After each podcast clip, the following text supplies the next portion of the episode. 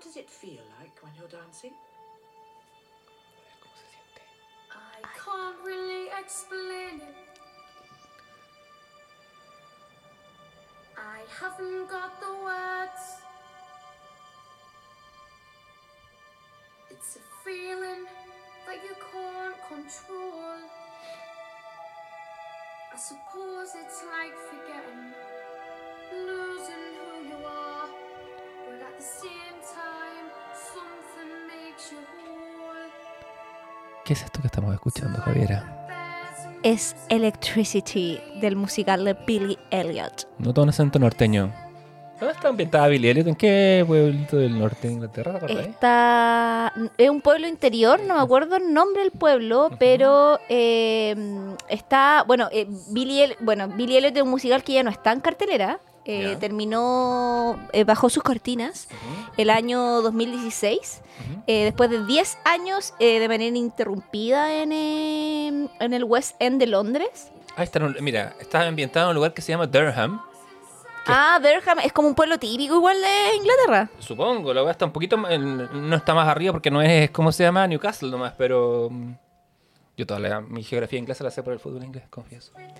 Bueno, estuvo eh, 10 años, después terminó como con una gira y también pasó, estuvo por el, en el Broadway de Estados Unidos, donde también terminó, tampoco sigue ya en, estuvo varios años y también terminó con una gira como, eh, estuvo en Chicago, pasando como por las ciudades más importantes, ¿cachai? Estuvo como en una eh, gira mundial por, gira mundial por Estados Unidos.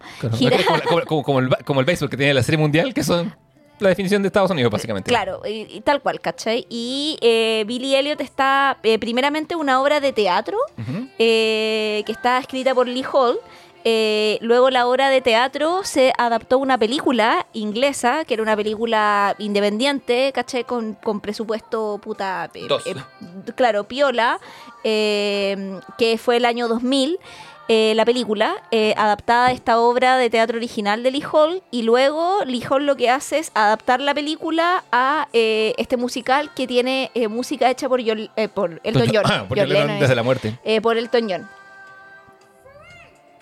Y el fondo, eh, Lee Hall también escribe el guion de la película, pues, ¿cachai? Lo interesante es que él adapta eh, y trabaja mucho en adaptar eh, guiones de película a teatro. Que la gente diría como, ah, pero es la misma weá, y no, pues hermano, es cero lo Es mismo. cero lo mismo, sí. Ahora, ¿será que estamos escuchando esto porque hoy vamos a hablar de Billy Elliot o porque hoy vamos a hablar de. De los musicales, hoy lo voy a hacer también en este capítulo.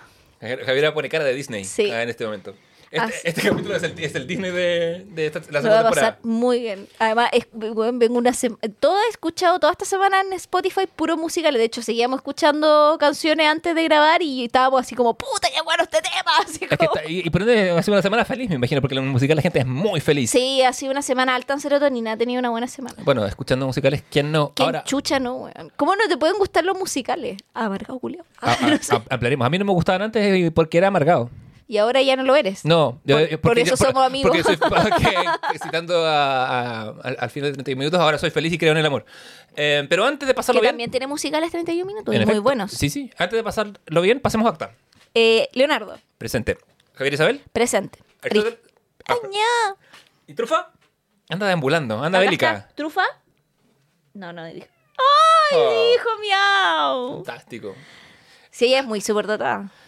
Sí, es como, es como la Billy Elliot del podcast. Sí, Ahí Se acaba de subir a la mesa. eh, esperemos que no vote nada. Porque hay, al- esta, mesa está alta Pero esta semana ha sido una semana de ganadores también. Esta ha sido una semana de, sí, de ganadores y a veces es bueno, me basta con ser nominado porque fu- fueron los Golden Globes. Sí, que de hecho de- de- nos acordamos que deberíamos de haber hecho la eh, semana pasada como los que creíamos que iban a ganar. Se nos Sí, fue, weón. la predicción. Lo vamos a hacer cuando salgan los nominados al Sí, Oscar. al Oscar, sí. Eh, tenemos que ponernos al día porque hay varias películas de acá que yo todavía no veo que creo que van a estar nominadas al Oscar. Hay algunas que no las podemos ver porque No. como por ejemplo The Whale, que todavía no... No, y, ¿Qué en- pasa y todavía no, y no está para descargarla No, tampoco. No, no, como- porque está como en la ventana que Sí, deberíamos po. verla en el cine. Eh, bueno, el eh, de película. eh, Ah, primero que todo, la ceremonia de los Golden Globes es bien particular porque es... Ah, eh, se habló un poquito de la ceremonia. sí, a mí me gusta, ¿sabéis qué? En el último tiempo más que la del Oscar. Sí, a mí también, por otra- bueno, hay la gente que ha ido, que he escuchado que ha ido, no, no tengo amigos personales, pero eh, las- es una cena. Sí, po. Entonces la gente está copeteada hacia el final de la serie, como, como, el, como Mike White cuando recibe el premio por White Lotus lo dice, ¿cachai? Es una... Es una serie, estamos como con, un- con el alma en un hilo porque la trufa pone su cola cerca del botón Ya, de trufa, pausa. bájese, bájese, bájese, Pero mm, bájese. estas cosas pasan cuando tienes gatos. No me levante Trufa la voz. está comiendo la mano de Javier. No me levante la voz. No me levante la voz. No, Lo no. escribo porque por radio esto se ve fantástico. no. Ya. Ya, se, Bueno. ¿viste domadora de gatos? Se calmó. Agrégalo a tu currículum. Sí. Ahora bien, eh, es una, eh, viene con cena, es un ambiente más distendido, medio Mm. como más de camaradería, la gente está conversando antes, no es como, no es como la cosa como teatral. De hecho, dicen que la Mil- Millie Alcock, creo que es el nombre de la actriz, la que trabaja en House of Dragon, hay como un viral de ella cuando se subió como con todo el equipo a recibir el premio a la mejor serie, que es una weá que dan al final, y la loca está como así como, me da, me da curada, así como cagada de la risa, como, "Oy, weón, hermanito, ganamos, así como, ¿cachai? Y además que una, la- es una actriz joven, debe tener 20, menos de 25, Capaz ¿cachai? que sea su primera pasada, parece Claro, decir, se- o seguro dijo copete gratis. Co- O sea, hermana, dale, No, o sea- yo, yo soy tú, ¿cachai? ¿quién no? Pero sí, tiene esta, y también creo que en términos de ceremonia ha sido un espacio para hacer también una ceremonia como un poquito más relevante que el Oscar en términos de como, eh, como el speech político dentro de lo que Hollywood por supuesto permite, porque estamos hablando igual de Hollywood, no como de, de como la ONU, ¿cachai?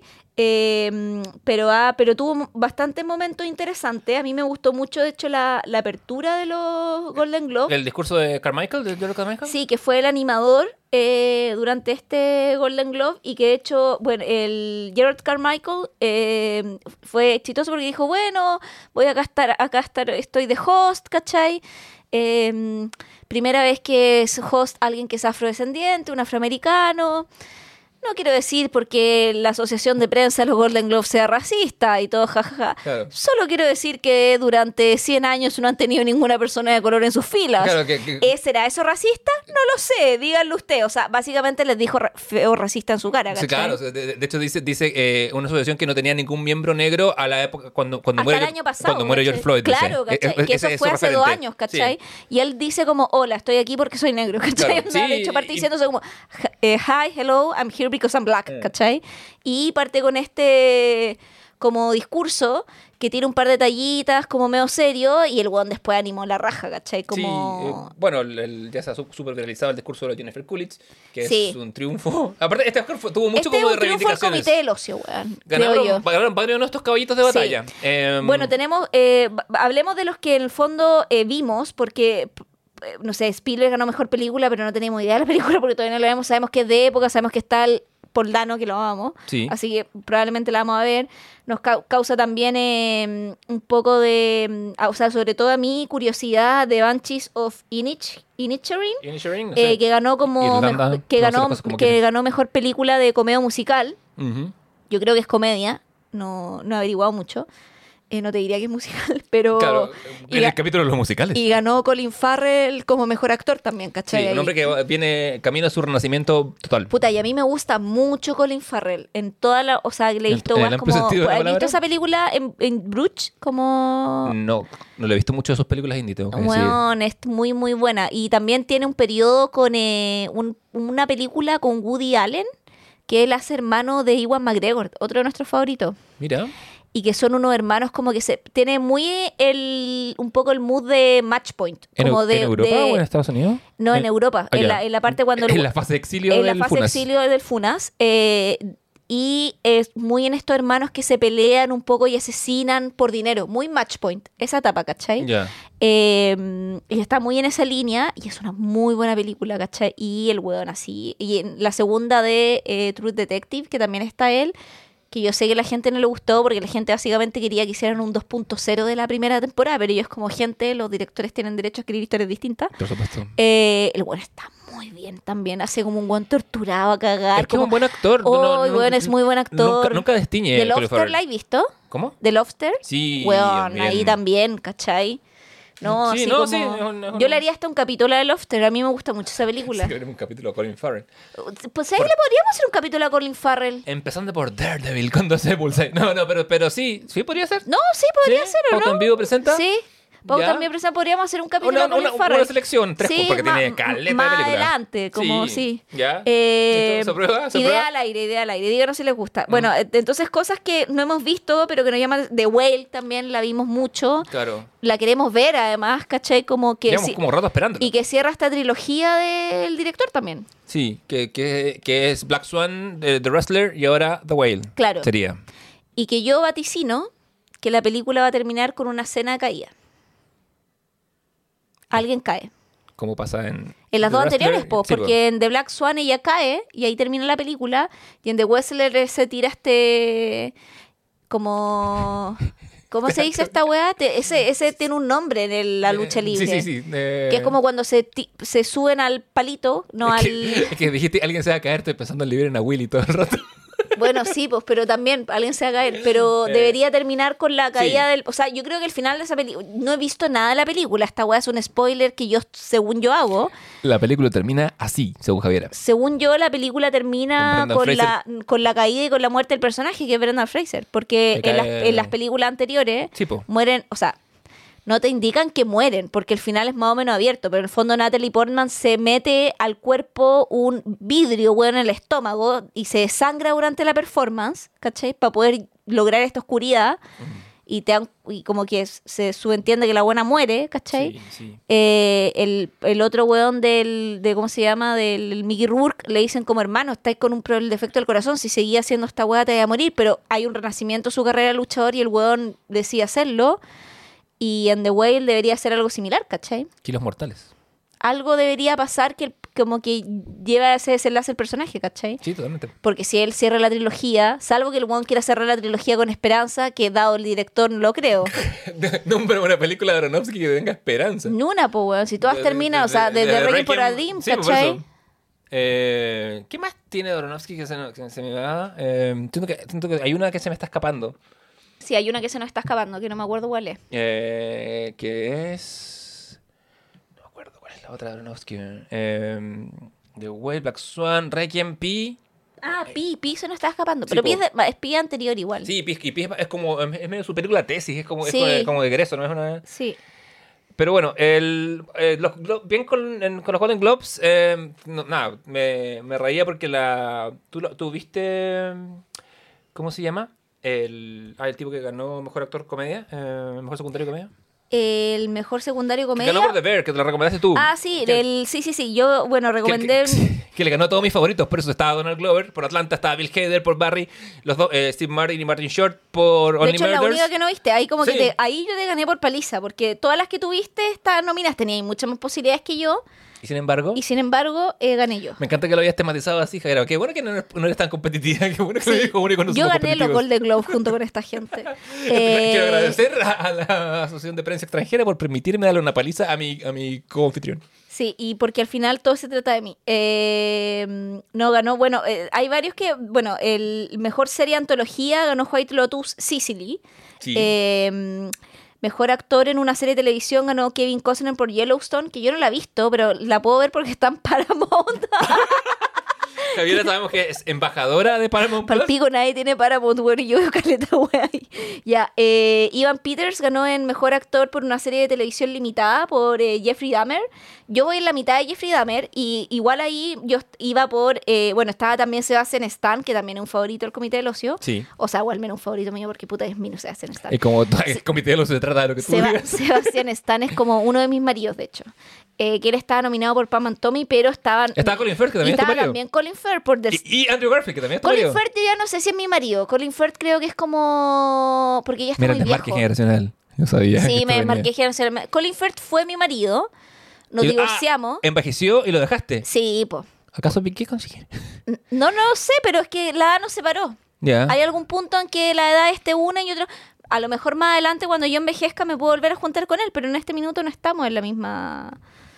Eh, ¿Cuántos podemos- años de diferencia tienes con tu pareja actual? No tengo los que tien- tengo con Colin Firth, No sé, que no sé, Colin Firth tiene como 60. Ya, por eso. No, no, estaba preguntando. Tengo seis años, no es tanto. Sí, pensé que eran más. No, seis. Bueno, No sé a quién de los dos le está diciendo viejo. Asumo que a mí no. ya bueno. Eh, pero está nuestro amor, que Andrew Garfield, weón. Qué manera de amar a ese hombre. Lo vamos. Y va a salir mencionado en este capítulo de Emoción. Sí, que estaba por Under the Van a Heaven, que también la mencionamos en el podcast. Sí. De hecho, tú la viste por recomendación mía y al principio no estaba ahí tan convencido porque te dije, mira, es como un policial. como- En verdad lo vendí mal. Pero. No, no, no estaba convencido porque, la- porque en Star Plus la gente que la recomienda son comentaristas deportivos, básicamente leyendo un comunicado. Pero cuando me dijiste, Under vela, la vi. Banner of Heaven, con el Andrew Garfield, todos son argentinos, entonces sí. pronuncian como la callampa el inglés. Eh, pero puta, claro, ahí yo igual. Shots fired. Sí, igual yo creo que Ivan Peters estaba. O sea, bien, como si bien uno quería que ganara Andrew Garfield. eh, Claro, porque uno es fan nomás. Sí, yo que encuentro que ahí la pelea está entre Colin Firth por The Staircase, que yo también ahí la mencioné, y Ivan Peters. Yo Blackbird no la he visto, que está en el Apple TV. ¿Ya? Eh, eh, González la está viendo y me dice que está muy buena. Es como de espías, pero bien hecha. Ya. Puta, Apple TV tiene, bueno, no, no nominaron para nada Slow Horses, pero es una de mis pendientes. Eh, oye, ¿y Severance la he visto o no la he visto? No he avanzado nada con Severance. Es que me puse a ver otras weas. De hecho, vi hace poco, que ahora que salió también Mejor Actriz en una serie limitada, vi The Dropout, que está en... Esa está en Star Plus, que es con la Amanda Seyfried, que es como esta weona que inventó este... Esta loca que funaron en, en, en... ¿Cómo se llama? En Silicon Valley. Ah, ya. que está basado en el caso como de una eh, una no me acuerdo el nombre de la si, si puedes ahí como googlearlo tú que está basado en una mm, eh, mujer muy joven de tener 38 39 años que hizo una startup que era como de TechMet y la de- demandaron por fraude porque claro ella inventó como una especie de máquina que si tú ponías ahí un dedo eh, te hacía examen de sangre y te decía qué enfermedad tenía y como que te da en el fondo ya no tenía que ir a sacarte sangre los tubos médicos y la weá. Ajá. Y que ibas y que podía estar en los Walgreens y que la podía comprar para tener en tu casa. Y el punto es que la idea es buena pero el- como cuando ella fue a presentar esta weá donde una profe la U le dijo como hermano la idea es buena pero no existe la tecnología ahora para que podamos hacer esa weá ahora. Esta weá se va a poder- poder hacer en 40 años más ¿cachai?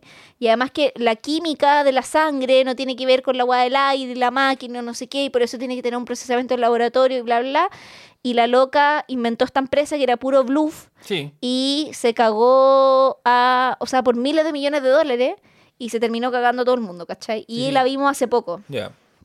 The Dropout, muy buena. Y la banda Seyfried se echa la wea al hombro. Se parecen bastante además a la, No, a, a Elizabeth es Holmes. igual. Eh, Elizabeth Holmes sí. es el nombre de la... Sí. Bueno, después tenemos a nuestra amada Jennifer Coolidge, ganadora por The White Lotus, como mejor actriz de reparto en una serie de TV y acá su monólogo de aceptación del premio fue Es épico. hermoso. Es la parte que más me reí fue cuando dice, ahora mis vecinos me invitan a cosas. Bueno, fue acá, eh, porque le dice el director como, you changed my life, my neighbor is talking to me, como mis vecinos me hablan. ¿cachai? Así como, me invitan, como que eh, dice como in the, como in the hills, como, como ellos viven en, o sea, los, el- Los Ángeles es como una planicie el centro, yo nunca he ido, pero sé que geográficamente es como una planicie, donde está como los restaurantes, las guas para carretear, Y los, y los, y los barrios donde están los, las pandillas. Claro, ¿cachai? Pero en los cerros se vive. vive pero los cerros que- vive como la opulencia, entonces Sí. por eso hablan como de hills, como que el, cuando ella habla de hills como one en the hills, como en el, el- en, en los cerros donde vivimos nosotros, puta, nunca me habían invitado a tantos carretes, ¿cachai? Claro. Sí, tuvo harto de reivindicaciones. Tuvo ese, el, también el, el discurso que da la Michelle Yeoh sobre sus años en, en Hollywood, o sea, en llegar a Hollywood cuando ella era una Sí. mega actriz en China y en Oriente en general, eh, y pasar a ser una doña nadie y que la ningunearan, ¿cachai? Eh, también está, bueno, el, momento favorito muy bonito de cuando gana por Everything eh, All at Once, ¿cómo se llama? El- Everything, Everywhere, All- ah, el que Hui Kwan. sí, Eh, claro, que él dice como que él vivía, no sé si atormentado es la palabra, pero muy conflictado y preocupado de que había sido este niño actor descubierto por Steven Spielberg y que había aparecido además en una película de Indiana Jones y que aparecía em, además de los Goonies, que las tuvo muy seguidas igual esas películas. Sí, tu- tuvo la tuvo el momento y, y- y- y- sintió que como que su mejor esfuerzo ya había sido, ya había sido a los 10 años, como de haber hecho pic Claro. a los 10 y que pasaran 40 años de ignominia o de, o de, o de ser totalmente de No, y está, ignorado. sí. Eh, y eso, es como, como esa reivindicación, como del triunfo. Del triunfo de los buenos. Y además que también, el, o sea, no es que se lo dieran porque como premio al esfuerzo, sino que el loco realmente lo hace muy bien en Everything Everywhere at Once porque hace distinto, o sea, es un mismo personaje, pero como es multiverso hace como distintos papeles. Y por ejemplo, el, el, el uno, que es como del universo como este que es como medio como nerd, del que se quiere divorciar, ¿cachai? De, de, de la protagonista. eh, está este, eh, ve- ve- versus como el alfa, que es Claro. todo empoderado, versus, por ejemplo, en este otro universo donde ella es como actriz de Hollywood y él es como millonario. Es como un empresario, sí, que el universo como- Wonka Wayne. Sí, el universo Work and Way, ¿o ¿no? Sí. Sí, sí, Eh, es como In the Mood for Love. Esta- pero, pero la película yo creo que revela a propósito ese todo el rato. O sea, como que no. O sea, el de eh, Raku- Ra- Ratatouille, o sea, como esas referencias están ahí por algo, para que uno las identifique. Eh, Bueno, tenemos un capítulo entero dedicado a esto. bueno, ahí el loco pasa de ser en la primera escena que era un pelele a ser como un eh, eh, como un hombre sumamente sensual, ¿cachai? Y yo, tú le decís como... con bueno, nada, así. con nada, con, la, con la postura y la. Juan la cagó, es Sí. como onda, como está parado derecho, es solo eso, como eh, hombres, no cuesta tanto, No, onda, no no, está- se encorven, ¿cachai? Es un secreto que le estoy dando. Onda, la joroba gratis, ¿cachai? La- Así la- como... La gente no ve lo encorvado que yo hago este programa, pero es por la altura del micrófono. Eh, Pero, pero, ¿cachai? Como actúa bien, es un premio merecido. Sí, Hace una merecido. gran performance. más, no todos fueron ganadores esta semana. No, no todos fueron ganadores esta semana. Piqué no fue ganador esta semana. ¿No lo fue? ¿El Rojas Casio? Yo creo que lo fue. No, Relojes Casio ganó. Sí, supieron Shakira ganó. O sea, o sea, está facturando porque las mujeres no llevan a las mujeres facturan. Factura, Sí, está. Sí. ¿Qué opinas tú de la canción? ¿Qué, qué, qué opinas tú de todo esto? ¿Me podría importar 300 ya. hectáreas de pico? Obvia. no, está bien. Partamos Eh. de que esta weá es problemas de millonarios. O sea, I, I Sí. can't relate. Mira, desde el. Creo de- que me quedan tres lucas en la cuenta corriente. Desde la I can't relate. Mucho teatro este, este verano. No, literal, Eh, creo que me quedan tres lucas en la cuenta corriente. eh, vamos, a- vamos a dar tu número para que te hagan transferencias. Ay, por Eh, favor. Transfiéranme ahora. Transfiéreme a otro cuerpo y otra vida. Eh, No, transfiéranme plata. Con este cuerpo me de, conformo. de- entrada, la weá me parece horriblemente superflua porque es una pareja que lleva 10 años juntas. Y es como. Sí, o sea, a, que- a mí me gusta el tecito, el kawaii, los memes. Fue, fue un buen día. Fue un buen día Sí, memes, me reía. Pero, pero fue hace rato. También. Fue hace dos días igual. No, pero me refiero a que fue el. Ah, fue hace rato, así de rápido es mi pasa este vida. mundo, sí. Así es. Han pasado 30.000 escándalos. No, no, pero digo como, como desde, que, desde que quebraron y todo. Ah, pero es que el duelo tiene fases, po. Sí, pero. Mm, con- a- encuentro hasta No sé. M- Mira, yo, yo quiero, no sé, para mí hay como dos aristas en esta weá. Una es que la gente ha sobreanalizado una weá que es Just a Song. Sí. Y yo encuentro que es como, y ese no es un problema de Shakira, es un problema de nosotros, o la gente. Yo no he sobreanalizado en una weá porque no me interesa. Como Porque de, tengo un podcast que sobreanaliza las cosas. Claro, pero que si es feminista, que así no se rompe una relación. y es Sí, como, a mí eh, me parece que- no voy a sacar el femi- feministrómetro para andar diciendo que eres más o menos feminista. Hay guas de la canción que puede que no me parezcan, pero no las vaya a andar diciendo publicando en Twitter porque a quién chucha le importa mi opinión. Como cuando dice las mujeres no lloran, las mujeres facturan, o la cosificación que hace de ella y de la mina. Es como, bueno, me importa nada, porque Sí. uno, Shakira nunca ha sido un referente al feminismo, ¿cachai? Como otras cantantes, ¿cachai? Como que Shakira hace su música y punto. La loca nunca ha vendido un discurso feminista, de empoderamiento de nada, Nunca. ¿cachai? Y así que que la buena haga lo que quiera. Y de hecho me molestan como, y voy a dar nombres y apellidos, Ah. algunas como cantantes eh, chilenas, por ejemplo, Denise Rosenthal, Que la loca tiene todo un discurso de yo no la conozco, buena onda, así simpática, me da lo mismo, pero tiene todo un discurso de empoderamiento femenino de sí, las mujeres, el feminismo y no sé qué, como este feminismo mainstream, pero cuando le preguntan qué opináis sobre el aborto, "Mm, es que no quiero decir porque me siguen niños y la gente y es como, oye, vaya a votar por- niños que no fueron abortados. Es como me, vaya a votar por Boric o Cast. Ay, es que voten por quien quieran en un Es como, buena, me estáis hueveando, ¿cachai? Sí. Como que lucráis, lucras, lucras, vendes un discurso que es feminista, ¿cachai? Y cuando te hacen preguntas que tienen que ver con el feminismo, que es un movimiento político, que no es una weá que está creada para que tú ganes plata en el patriarcado, donde así como, ay, es que no quiero hablar porque es que los niños, ¿me estáis hueveando, cachai? Esa weá a mí me molesta. Shakira nunca ha hecho esa weá. No. Así que la buena puede hacer lo que quiera, Sí, sí, ¿cachai? es un porque en ese sentido es consecuente, ¿cachai? La loca es, es- nunca se ha metido en política, nunca habla de la weá. Esa weá te puede molestar o no, da weá tuya también, ¿cachai? Como también porque tenemos que exigirle a todos los artistas que sean como weón onda Bob Dylan, ¿cachai? Hablando de la guerra de Vietnam, weón. Qué weón más latero además, por lo demás. A ver, a ver, a ver. Ya. A ver, a ver, a ver, a ver. Eh, ¿Por qué es latero Dylan? Ay, porque hombre, weón, los hombres en latero hablan de todo. Ya, Ya, pero ya, otro capítulo. lo Famosa, famo- Javiera, famosa antisemita. No, a mí me encanta Dylan, tengo un libro de él. ¿cachai? Como, no, sí me gusta, tengo discos del weón y todo. Ya, no, me, me van a funar, ya. Pero eso, uno, la canción sobre Annalisa exigiéndole a Shakira, weas que jamás ha vendido Sí, ni totalmente. hecho.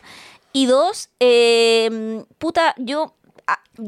yo encuentro que la canción a mí no me gusta, como, o sea, la, la encuentro pegote y ya me la sé de memoria. Ahora, encuentro que no tiene grandes letras, pero también la lógica del, de Bizarrap, que es lo que le hace que son estas sesiones, son sesiones como de, Como de impro, ¿no? claro, de impro y de que invita a un weón para que le tire shade a otro. Esas son las sesiones, como de que el fondo tú vas y le así como, es como un... Como un roast casi. Es un roast, eso es. Lógica. Y los roast no tienen grandes frases, sino que es como el, el que sean como catchy, ¿cachai? Como cuando ella dice quiero que te salpique, ¿cachai? Es como eso, ¿cachai? Como que quede más que sea, no es antología. Lo que yo quiero es que Shakira saque un libro, o sea, un libro, un disco, disco libro. Un poco como con toda la weá, ¿cachai? Como con las distintas fases del duelo, de, porque en antología ya se le rompió el corazón cuando terminó esta relación cuando tenía 19, ahora tiene 44, terminó una relación de 10 años con el padre de su hijo, con el que yo creo que en un minuto se proyectó que iba a envejecer. Y creo que sería bonito que alguien haga un álbum de ruptura, que un poco lo que hizo Adele con el álbum de su divorcio, ¿cachai? Decir como, me casé con esta persona, y bueno, el último álbum de Adele es un álbum sobre su divorcio. El último álbum de Miley Cyrus, que salió onda ahora, eh, que es un, bueno, va a ser un gran álbum, yo lo escuché ya. O sea, bueno, algunas canciones lo he terminado de escuchar. Eh, pero, puta, el single que abre el álbum es un gran single, ¿cachai? Como, y que tiene que ver con la ruptura de su ex marido, que es el Liam, Liam Hemsworth. Es Sí, Liam, ¿cierto? sí. Eh, y, eh, y eso queremos. Queremos un Lemonade, ¿cachai? Es difícil porque Shakira musicalmente creo que hace ah, hartos años que no es una Sí. persona relevante como tal, que nos saca un disco bueno. Con, con- ¿Cuál crees tú que fue el último disco así dirigido de Shakira? Uh, no sé, me pilláis. Tengo que, porque a- aparte, aparte tengo que decir que yo soy muy fan de la Shakira cuando era, cuando era casi que cantarte adolescente con, en- en- en- con distribución colombiana. Eh, porque sacó un par de singles cuando, con- pero como que, como que toda su ruptura ha sido una producción de singles que son, por, lo- por decirlo menos, mediocres. Eh, entonces no, no, como que no le, me parece que se corre el riesgo de volverse una persona musical. Mira, la trufa nos dice que está harta de Shakira. Eh, Ah, vi una polilla. Sí, el. ¿Se acuerda que se llama El Dorado? En que venía la bicicleta y esas como colaboraciones con No, la Maluma? bicicleta, bueno, la bicicleta es la weá más mala que he escuchado en años. así Es bien, como- bien mala. Es bien, puta, me Sí. carga esa canción. Creo que una vez me habéis contado que te carga. Es bien mal. Sí, es- entonces estamos hablando de. Para mí, creo que el último como disco bueno de Shakira, independiente que no sé si es mi favorito, porque digo, ya, acá hay una producción, fue cuando hizo Loba o She Wolf. Sí, yo, yo, yo ya, Que tengo- ahí, ya venía. que ahí, por medio- último, hay una experimentación más hacia el pop, más rotundo, más comercial, más gringo, que ya venía de antes como con Laundry Service. Y tiene algunos como single nuevos, o sea, como bueno, a mí me gusta harto Loba, como el videoclip, bueno, en esa caja donde ya lo... lo... Pero, ¿qué? ¿Qué pasó? así, Pasó. atacar el micrófono por la gata. Ay, que una bolilla, cagamos. Sí. Bueno, eh, Esto es grabar en eh, una casa. Esta es la precariedad. Esta es la pegaría. Polillas, gatos y mi auténtica loba. Sí, esta es la Loba, pero... Yo, eh, yo creo, yo iría, yo iría, ¿Fijación oral? Yo diría que sí. Yo diría, Yo diría que ese sí, diría el que los último gran sí. fijación oral que son, eh, eh, que son por lo menos tienen como 10 años. Laundry, más. Laundry Service igual tiene como... es un gran disco. es Pero, un buen disco. pero Laundry Service es anterior todavía. Sí, puede ser anterior. Entonces, eh, Pero se- no, ahí tiene como, te aviso, te anuncio que yo renuncio a tus negocios. O sea, como que ese es un tema que le hace de la rúa. Sí. Que esto también no es nuevo. Shakira ya hace temas cuando termina con gente. sí, pero ¿cachai? su, su- su ruptura con De la Rúa fue harto más eh, diplomática que esta. eh. O sea, claro, porque también era, fue menos mm, de la Rúa, eh, no era Piqué, pues, weón, era un personaje igual, si bien está en el ojo público por ser hijo del expresidente de Argentina que salió huyendo arriba de un helicóptero. O, o qui- o quizás porque era una relación de poder menos desnivelada que esta. Sí, porque de la Rúa también trabajaba medio como manager de ella, entonces estaba como medio metido en su carrera, como que trabajaban juntos. Sí. eh, no sé, todo. Igual para mí la parte favorita de la nueva de Shakira es cuando le dice como ya mucho gimnasio, pero eh, trabaja el cerebro. Y le dice básicamente tonto culiao. Claro. Porque sabemos que Piqué es tonto. O sea, claramente esa relación Ya, Shakira pero- es más inteligente. Pero, pero, pero Shakira lo eligió como Toy Boy hace 10 años y vamos. no, está bien, como- pero sabemos, o sea, todos sabemos que Shakira es más inteligente que Piqué. Sí, claro. ¿Hay duda en esa weá? No. Es más inteligente, es más famosa, es, te- tra- es más, eh, tiene más poder en todo sentido. No hay, no, no hay Sí. nada que no. O sea. Me da- yo creo que salvo en, salvo en España, el único lugar del mundo en que. En que, en que, en que- En que bancan a Piqué con esta weá. Sí. Y la prensa no es tan pro Shakira. En todo el Por- resto por- del por- mundo Porque por es- años, cuando estaban casados, la prensa decía la esposa de Piqué y como. bueno, Hermano Shakira, así como, de hecho, como cuando recién se separaron salieron estos que sale Henry Cavill que lo están entrevistando en una alfombra roja, ¿viste? Como que lo que la querían chipear y como que el bueno así como, sorry, ah, ¿es Shakira? Y el bueno así como obnubilado viéndola, ¿cachai? Y es Superman, po, weón, ¿cachai? Sí. O sea, ¿qué weón me estáis hablando? Y todo el mundo como que a Shakira aparecía en una alfombra roja y era como, ¿esa es Shakira? Así como... Ahora que está soltera. ¿Esa es Shakira? ¿Cachai? Así como, vino Shakira, así como Claro. una wea así como... Sí, puto, ojalá se venga un disco... No sé. Para Sí. mí el mejor de Shakira, mi favorito es Donde están los ladrones, weón. Es un gran disco. Para mí, el favorito es Pies Descalzos. ¿De favoritos soy- pies por- descalzos? Sí, porque soy así de viejo. Porque recuerdo cuando. Recuerdo cuando. Mosca Shell. No, ese de Mosca de la Casa también es Donde están los ladrones, ¿o ¿no? Sí. Sí. Eh, Pies Descalzos es un disco que sonaba en el estadio cuando yo tenía 14 años. Era un disco muy de estadio nacional.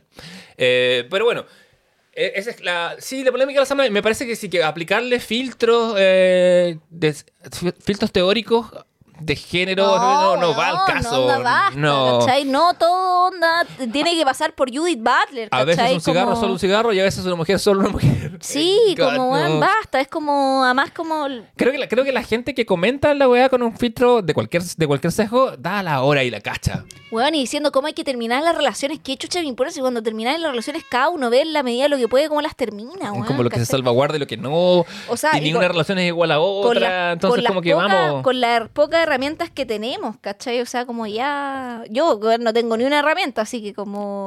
Cuando termine. Pero cuando termine. No, no, no que no. te- te- te- te- te- te- esta- Estadísticamente. Gracias por- por, por vaticinarte. No, no, no. Te deseo, te deseo una relación larga y próspera. Sé que, te- sé que, sé que como Shakira te imaginas. A tus 44 años te imaginas. eh, Todavía en una relación. Eh, claro. Eh, pero te estás invitada a, a grabar, a, a tirarte una lírica. A grabar mi disco. No, tirarte una lírica uno. uno- ¿A qué le haría ahí un bizarrap, tú? ¿Yo? ¿De, de mis pare- exparejas? No, no, no, de una persona. No sé, pensé en Napoleón y Josefina, pero eh, no, no. ¿Tú tenías, tenías tu respuesta? No sé. Me pillé medio contrapié. No, yo tampoco, no lo he pensado. ¿A quién le haría un...? Ah, a Cristian Van que le haría un bizarrap todo el rato. Ah, weón. verdad. Sí, que eres tontísimo, Van, que tonto, eres tontísimo. Yo se lo haría a Jaira Parada. Diciendo, Javiera, ¿por qué Mancilla es mi nombre? P- podría partir por ahí. Como quién es la Jaira buena, quién es la Jaira mala. Ustedes podrán saberlo. Pero bueno, vamos a eh, tomar Sí. una pequeña pausa para que la gata case su polilla y, continuamos con, el- musicales. el- Ah, pero antes eh, pon- pongamos una canción para ponernos a tono, ¿te parece? Me parece. La gata va a cantar. Va a cantar, se va a mandar La su- gata bajo la lluvia. será la gata bajo... Mira esta ciudad. Uy, bueno, nunca había hablado tanto. Sí, está...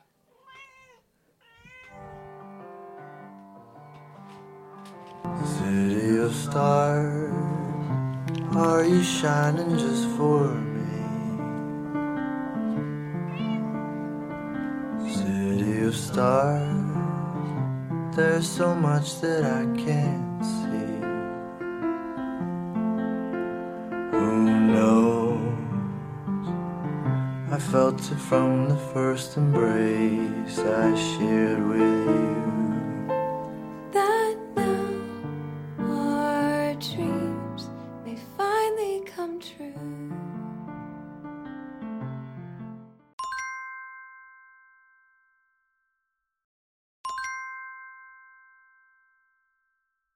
in somebody's eyes light up the skies to open the world and send it reeling a voice that says I'll be here and you'll Bueno, esta es la de La La la, Sí. la- una canción clave. I don't care if I know Veo, veo una nostalgia en tu ojo Que cuando, termi- que cuando termina esta canción, my heart is breaking. Y ahí cuando ellos se dan cuenta que es una cosa por otra. Claro, o sea, es como un punto de inflexión, siento yo, esta canción en la película. Eh, bueno, eh, La La Land es una película musical que estábamos, de hecho, justo antes de grabar el podcast viendo como ese corto cuando dicen The winner is La La Land, pero era Moonlight. Y de hecho, no nos acordamos que la voz duró caleta de rato. Alcanzaron tres personas a dar su discurso de aceptación mientras O sea, atrás queda el caos. Dos completas Sí. y, y el tercero fue más como mi amor te amo, no ganamos, ¿cachai? Claro, Como- sí, hicieron, no, no ganamos. Y perdimos. Y puta, lo, lo claro, y ganó, Moon- que está bien igual, porque Moon Knight era más película para ganar que La La Land. Moonlight. es- Porque Moonlight te, Ah, perdón, mu- eh, Moonlight. Moonlight, no Te- Moon Knight, Moonlight. te traiciona Eh, el, el Oscar Isaac sí, que eh, pero claro, La La Land se trata de una, eh, una historia de amor, básicamente. Sí. Eh, una historia de amor y no realización. Pero antes de entrar con el tema musical, quiero decir que la semana pasada nos ha escrito un auditor. Ah, sí, queremos hacer un disclaimer. Sí. Es nuestro primer disclaimer en el comentario ocio. O sea, no, nos llegó un correo de gonzalolo69xx arroba hotmail.com. Eh, Arroba, eh, no, eh, ¿cómo se llama? Latin Mail. Concha tu madre. Yahoo.es. Junto, eh, ¿Qué eh, chucha tiene esos correos? Eh, bueno, pero, para que si no, oye, no, me, me, me dice Gonzalo lo que no hablamos de, mm, de Let the Right One In en, la- en las pelis de vampiros. Y es verdad, se nos fue, es una gran peli de vampiros. Eh, no me acuerdo dónde, de qué lugar, de qué país nórdico es originalmente. Eh, sé que tiene un remake que es Let Me In, pero también tiene que ver con el vampiro como. como. Ah, pensé que, estaba, que la trufa estaba corriendo el iPad. No, con la no, no la era cola. con la cola, no era yo, era pero- yo. Sí, era una- eh, Let the Right One In es sueca, si no me equivoco. Es sueca. Sí. Eh, también es altamente recomendada en, en- en cosas vampíricas. Y después cachamos que va a salir una película sobre Renfeld, Sí. el, que es el, el suche de Drácula al comienzo de la novela. Y eh, que es la que se ven ahora, po. Sí, es de- va a ser 2023. Sí. Bueno, Este año. sí, Ya estamos en 2023, sí. sí. Bueno, eh, te invito a tirarte un piscinazo al mundo musical. Sí, eh, habíamos estado hablando de la Land. Bájese, trufa. Bájese, ¿no? Ya. No. Bueno, es que no nos va a dejar grabar nada de este podcast. Eh, ya. Eh, es que musical llegó el gato, po, a Sí, dar la música. Ya. Mi Aristogato. Eh, tenemos en, estábamos en La La Land, que está, es que esta historia de amor entre Sebastian, que está hecho, el- está personificado por Ryan Gosling, y Mia, que es Stone. Sí, sí. Y él es un jazzista, ella una aspirante actriz, y de lo que se trata precisamente toda la película es de su historia de amor y de también ellos queriendo cumplir sus sueños artísticos, pues él como músico y, ella, como, actriz. Claro. Y hay un punto, que es el punto en el fondo, por eso también como you can relate con la, el musical, eh, que es que se dan cuenta de que ambas guanas son incompatibles. O sea, compatibles. incompatibles, como, claro, claro, que- como que- ellos estando juntos, que se aman mucho, y ellos queriendo cumplir como, Como la relación personal, que en definitiva sus es- sueños, sus sueños profesionales. Claro, es como, que- es como la dicotomía del, en general de el sueño en pareja o el sueño individual. Claro. La- o la pareja como una, como una suma de sueños o como un sueño en común. Y si no hay proyecto en común, ¿qué pasa? Le pregunté por el WhatsApp. Exacto. Y ahí precisamente es donde la película eh, tiene su... Y, yo de- y la, la escena final a mí me hace pico, weón. Es que te toca una fibra muy sensible. Sí. Eh, yo, como soy hombre, y creo que podemos hacerlo todo. no me toca tanto esa fibra. Pero igual yo la vi una vez nomás, la vi en el cine. Eh, cuando salió, el, el- pre- en ese verano, porque fue justo antes de los Oscars. Sí. Y, y nada, me acuerdo yo como musical competente, pero fue eh, muy aclamada como un, un poco como un retorno a la forma musical de Hollywood. El, mu- el musical Sí. es, un, es, un, es un género que con el que Hollywood, no, que como que, bueno, precede a Hollywood sin duda, pero el que Hollywood se nutre mucho, o se nutrió como sobre todo en los, en los comienzos, como... eh, no sé, pues como est- estoy pensando en... Esta semana tuve el gusto de ver la... No había visto La novicia rebelde. No la había visto. La vi por primera vez a los No, 41. ¿Qué edad tenías cuando viste. La novicia rebelde? Puta, no sé. 41. Eh, ¿Tú? ¿O- ¿De año? Es como una película como de, es como de película como de tardes de cine en Canal 13. Sí, ¿no? pues de hecho ahí la vi. Cuidado con tu cable bajando el gato. Bueno, me, eh, ¿y la viste a los 41 años? Sí, y me gustó bastante. ¿Sabes qué encontré? Es la raja. Encontré, creo que el musical como género eh, eh, proyecta o trata con emociones tan intensas que Mm. con las que las palabras no pueden lidiar y por ende la música se hace cargo. No sé, que, que The Sound of Music me da como paz interior. La vi jugando FIFA, que es una cosa que me hace, que me genera mucha rabia. Y lo jugué como en, y jugué como en estado zen y salí campeón como de, de como a, a niveles importantes. No, Eh, es que Sound of con Music Sound of Music de fondo. Eh, traducida como La novicia rebelde. Pero ¿sabes que esta no es una traducción tan mala? No es tan mala. O sea, no tiene nada que ver con la traducción, pero no una traducción, o sea, tiene que ver con el sentido de la película, de alguna u otra manera. Sí, pero le podrían haber puesto un sonido de la música y habría sido... Sí, es que el sonido de la música, o sea, creo que Sound of Music suena mejor como en inglés que el sonido de la música en español. El sonido de la música, no sé, como Sí, queda sí. raro, como... Es que la novicia rebelde, no sé, mm, mu- mu- mu- como mucho, muchas iglesias. No, además que tiene, o sea, primero tiene canciones bacanes, Sí. como, bueno, así, a toda raja. Claro, son como todas, que son muy Es que icónicas. todas son icónicas, la de las monjas, como What to with Maria. No, claro, y eh. ya, y bueno, tiene canciones bacanas. Y Christopher Plummer, concha. Edelweiss, weón, esa Edelweiss, Sí, qué hegemónico es Christopher Plummer. weón, cuando rompe la bandera nazi. Yo ahí. Es un gran momento. Óvulo, ó- óvulo. No, no, sorry, que sorry lo explícita, pero es que esa weá me pasa. Como, es que quién no, weón, anda como. Sí, totalmente. Además que la raja por la mitad perfecto, ¿cachai? Es que Christopher Plummer hace todo el único perfecto. marino bueno, ¿acaso? Sí, Probablemente. certificado, el Capitán Von Trapp. Eh, no, no, es muy buena película. Eh, Aparte que está partida en dos cosas, tiene un, tiene, tiene un intermedio. tiene un interlude Sí. que era muy usual, bueno, en el cine antiguo. eh, ¿Tuviste alguna película con interludio? En el cine, ¿Sí? eh, que- no, pero me acuerdo que habían funciones con interludio. Por ejemplo, cuando yo fui a The Lord of the Ring, Ya, como ah, sí. habían algunas eh, funciones que venían con interludio, pero eh, no fue el caso de la que yo vi, si era continua. Pero me acuerdo que en esa época habían como, decían, y esta tiene 20 minutos de break. Sí, yo me acuerdo que Corazón Valiente, curiosamente. Corazón Valiente la vi en el cine Las Lilas y tenía y me tocó con... Ahí fue- tocó con interludio. Sí, con no, yo nunca vi, o sea, he visto musicales, de hecho, con interludio. Pero. Porque tú has visto muchos musicales, Jaira. Sí, bastante. Infinitos más que yo, sin no duda. Eh, sí, pero no, Sound of Music bacán. Y eh, quiero reivindicar igual un personaje poco reivindicado que el de la baronesa. Porque ahora que soy más vieja, ¿Ya? Eh, me relaciono con ese personaje. Es un personaje interesante. Es una mujer que aparece en escena como un... Muy un digna, además, weón. Sí, que siempre digna. Ella sabe su lugar. Sí. Eh, se, No- no se es- deja pretender, pero cacha el tiro cuando, cuando, cuando el... Cuando no. Cuando no, y se va con mucha dignidad. Con mucha dignidad y, como, y, y no deseando mal, sino como diciéndole como, weón, sé feliz al otro weón. No le desea como porque cacha que es No le buena hace un persona. bizarrap, estamos diciendo. No, porque el otro one también fue súper decente, vos, Bueno, ¿cachai? fue- Como... sí, sí, también, hay que decir y él que- se hubiera casado con ella, ¿cachai? Como para cumplir su palabra empeñada, porque era lo que había que hacer, ¿cachai? Como Claro. porque así decente era, ¿cachai? Como... Y, y le hubiera sido siempre fiel y todo, Son ¿cachai? todos decentes en esta película.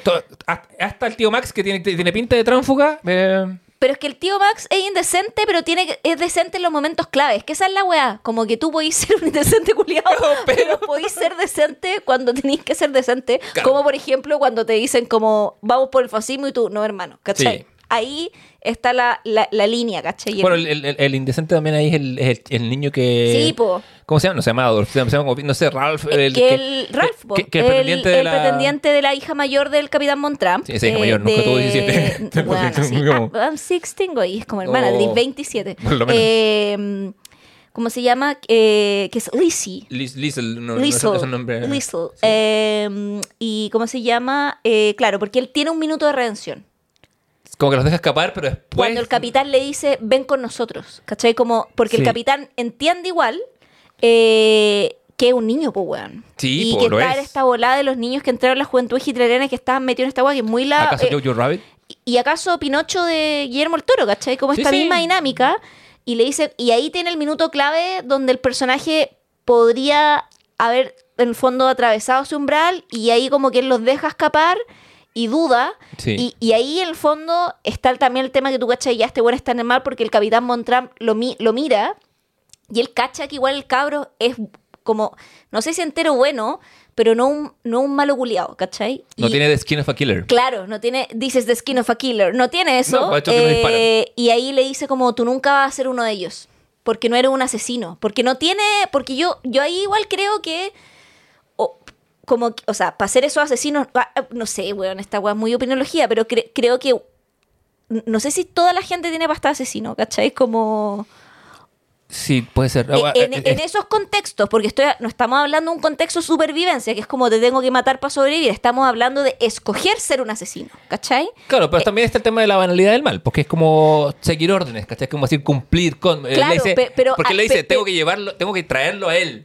Claro, pero, pero, el tema es que él también le dice, tú nunca vas a poder cumplir con esta banalidad del mal, ¿cachai? Como en el fondo como que le dice, tú Claro. nunca vas a poder ser uno de ellos porque no vas a poder hacer lo que ellos te piden. Y ahí el weón se pica, porque prácticamente un pendejo que tiene 18 años, y dice, están acá, están acá, están acá. Y ahí como que salen huyendo, ¿cachai? Y ahí las monjas mienten. Ay, me encanta esa parte. Cuando se pitean los autos de los nazis y dicen, hermana, he pecado. Porque además salen, pues, Sí, son monjas de claustro, no podían sí. salir, ¿cachai? Esto tiene marinos buenos, eh, monjas buenas. buenas. No, weón, así como... Es una película que nos hace creer que la humanidad es mejor de lo que es realmente. Pero quizás no es como todo el, el- no es como el, el espíritu aunque del musical. aunque la música no nos salva también. po. O sea, nos salva, pero no nos salva. El título tramposo de la, del musical también. Es interesante porque, claro, porque, porque el silencio se vuelve un elemento clave. eh, Claro. Que en contraste Y- con y- el sonido y de la decís música. como eh, Sound- claro, tú decís como ya, lo salva en el sentido que distrae a los alemanes para poder escapar, pero no nos salva del nazismo, ¿cachai? No, no, ni, ni puedes hacer todos los shows que queráis y el fascismo se va a imponer. Exacto, y ahí es interesante porque en el fondo pone a la música y al arte en, el, y en un lugar súper como pesimista, pero al mismo tiempo realista, de decir como eh, el arte como un escape, el arte como una, un, un espejismo, ¿cachai? El arte Más, como una ilusión. Más espejismo que escape porque, porque Claro, no, porque o no sea, da un escape, escape- real. es- o- escapismo. Escapismo, en el sentido que les permite escapar, ¿cachai? Escapar realmente como a Francia, ¿cachai? Claro, pero, pero, pero, pero la gente que se queda en Austria eh, se queda Es- con su show y con su música y todo es que es como preservamos la cultura austriaca, pero, Claro. pero tu país está invadido. eh. ¿Cachai? Entonces como... eh, y- pero no pero el arte no salvó a nadie, po. el arte no cambió el mundo, el arte no evitó el fascismo, ¿cachai? No, claro. A menos que hubieran comprado las pinturas del joven Hitler. Puta, sí. Eh, weón, ¿Sabéis que yo viajaría en el tiempo? ¿A comprarle las pinturas? Sí. Es no a más matar a matarlo, Hitler, ¿no? no. Sí. Yo y le diría como, ¿sabéis qué? Sigue pintando, lo va a lograr. Corte a 60 años después, Javier en su casa con, mira, tengo un Hitler original, vale millones. Javier se aumentó ¿Te rica imaginas?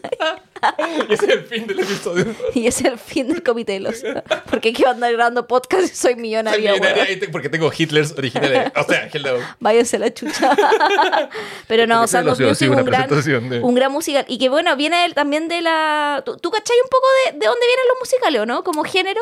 Mira, cacho un poco. eh, me imagino que el, el- el- el musical lo, lo he entendido siempre como una como una herencia de la ópera, porque los gringos no tienen, no, no, producen óperas, producen musicales eh, en su teatro. estás en lo correcto. De hecho, bueno, el musical es una forma de expresión del arte escénico, sabemos, eh, o de las artes escénicas más bien, y eh, es una pieza que se desenvuelve mayoritariamente con secciones cantadas, ¿ya?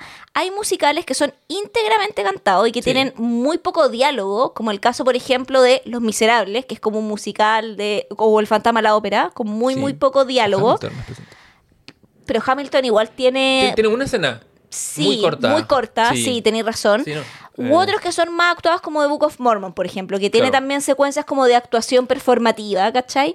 Y no solamente tiene canciones, sino que también tiene baile, ¿cachai? Que esto, por, por eso también decimos que La La Land vuelve como al- lo primigenio de los musicales, porque teníamos musicales antes en el cine que, no, que eran como solo... De hecho, la versión de Los Miserables en, en, en tele Claro. es como gente cantando, ¿cachai? Como, pero no hay bailes, pues, weón, Claro, no, no es como, no es como la época de Fred Astaire o, o, por ejemplo, bueno, Mary Poppins, por ejemplo, tiene mucho número sí, de... mucho bueno, mu- un número musical. Bueno, y ahí combina precisamente música, canciones, diálogo, baile.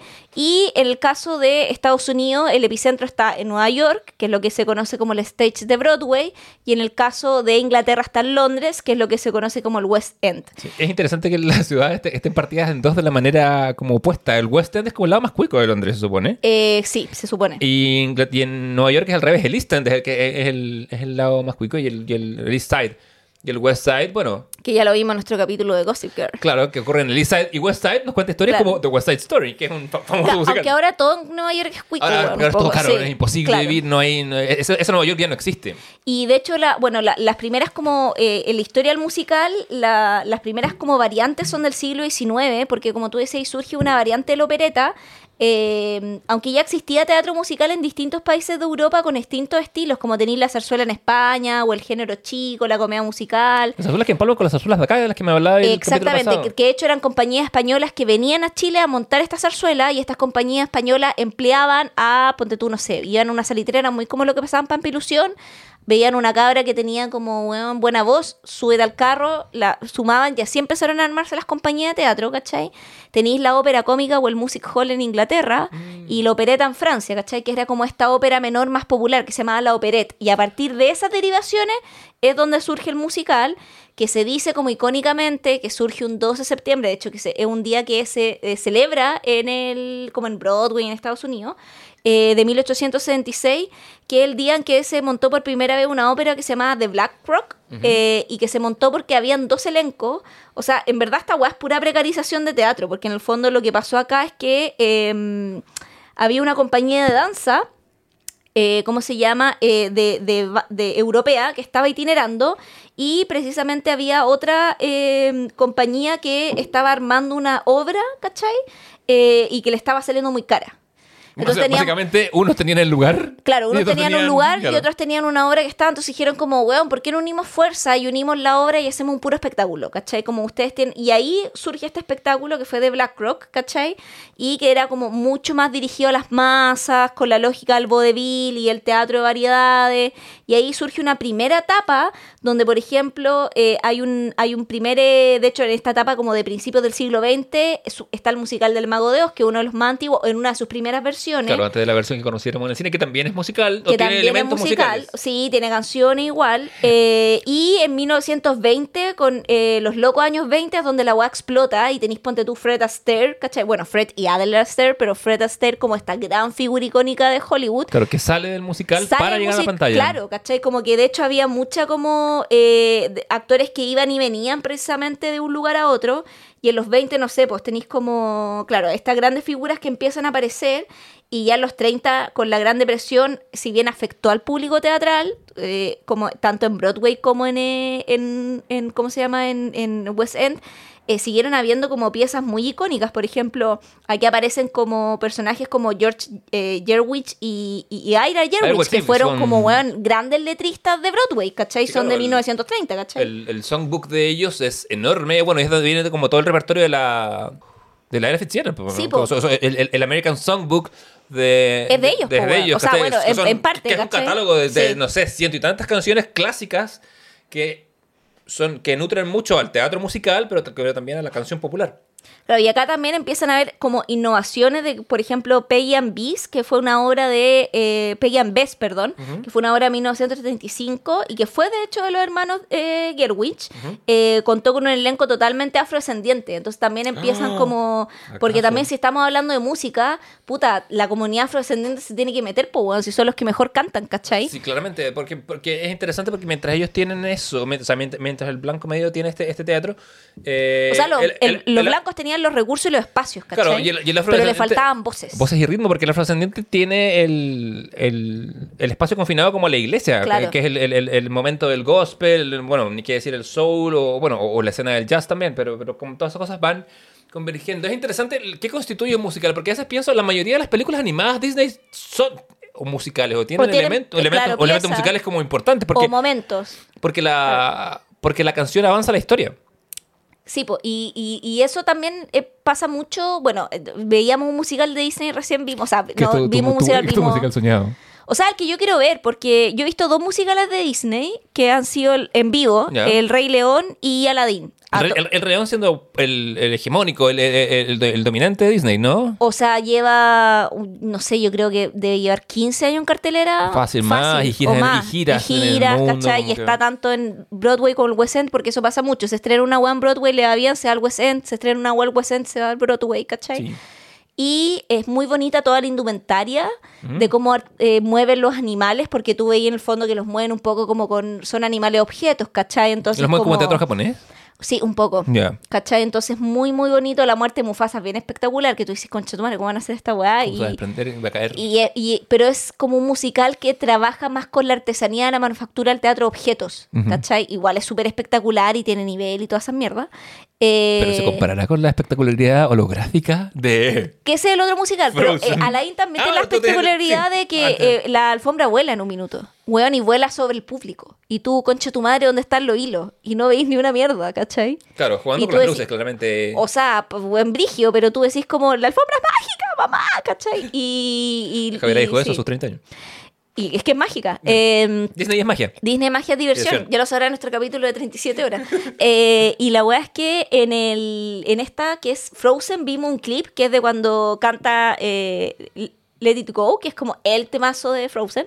Famoso himno de la comunidad. Famoso him- himno. eh, weón, de hecho, fue acá por puta, debería haber grabado tu cara porque fue la misma cara que yo puse. Eh, eh, ocurre un cambio de vestido, porque nosotros, la gente que ha visto Frozen, la versión animada, la loga como que chasca los dedos y se cambia de vestido y sale este vestido de hielo, ¿cachai? Claro, por una cosa hacerlo animada y otra en persona. Y ocurre, weón, y ocurre, ocurre. igual que en la película animada, concha Sí. Y tú pusiste una cara así como así. Como así de emoji. sí, y tú de hecho dijiste, espérate, tengo que ver esta weá. Tengo, tengo que verlo porque tengo que ver cómo se hace. Porque ¿Y lograste entenderlo o no?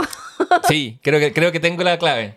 Pero, pero ¿por qué queréis romper la magia, weón? No, y saber cómo se hace. Tan de hombre esa weá. Quiero ¡Ay, deconstruir. qué rabia, quiero quiero deconstruirla. No me, no me, no me hace. Aquí el género no se para, como ¿por qué tenéis que saber cómo la manufactura la weá? ¿Qué pajero, weón? Porque me hace, No. me, hace, me hace admirarlo más. ¡Ah, sale, ¿En serio? Ya, invalidado. Aquí el gaslighting en vivo con Javier Isabel. Es verdad, como que no me. Para que veas cómo se siente vivir Oh, oh. en el cuerpo de una. Let it go. Go. Javier, let it go.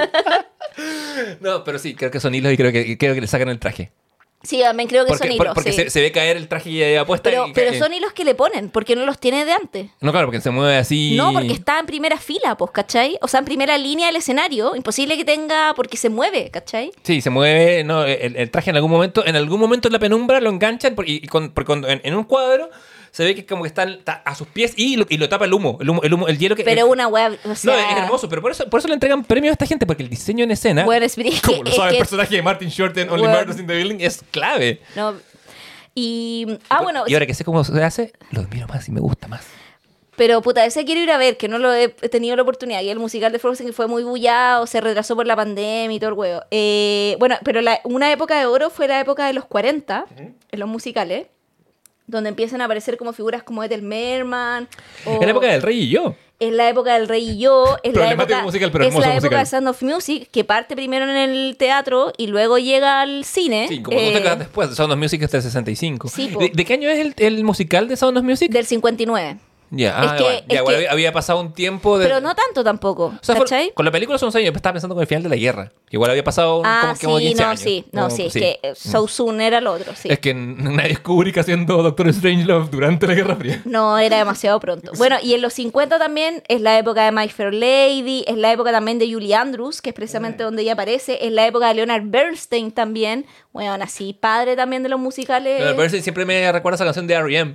eh, en que grita Leonard Bernstein, que Sí. es It's the End of the World as we know it.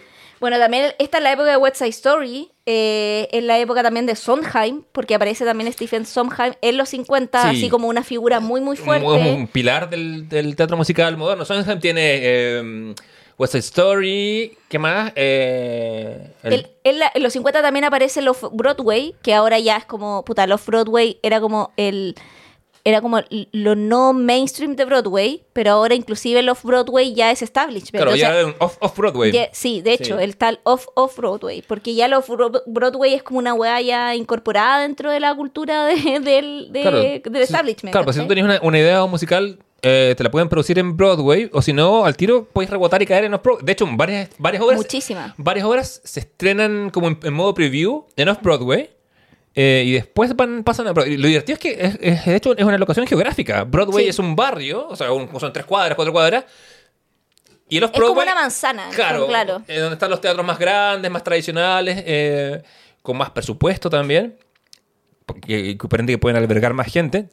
Y después hay como otro radio, que es el Off-Broadway, y es- pero es físico. Y el Off-Broadway es otro radio, también de teatros más chicos, más precarios, más experimentales también. Sí, que de hecho surgió con más fuerza, pa- partió en los 50 y surgió harto con fuerza en los 60 y en los 70, porque ahí también experimentación en la música, los Beatles, todo también se experimentaba en el teatro y el Off-Broadway permitía, por ejemplo, Bertolt Brecht estrenó eh, La ópera de, de tres centavos en el Off-Broadway, Claro. ¿cachai? Eh, cuando él tuvo su última, una etapa, bueno, así bien polémica. Bueno, no, no fue su última etapa en realidad, pero fue una, una de su última etapa.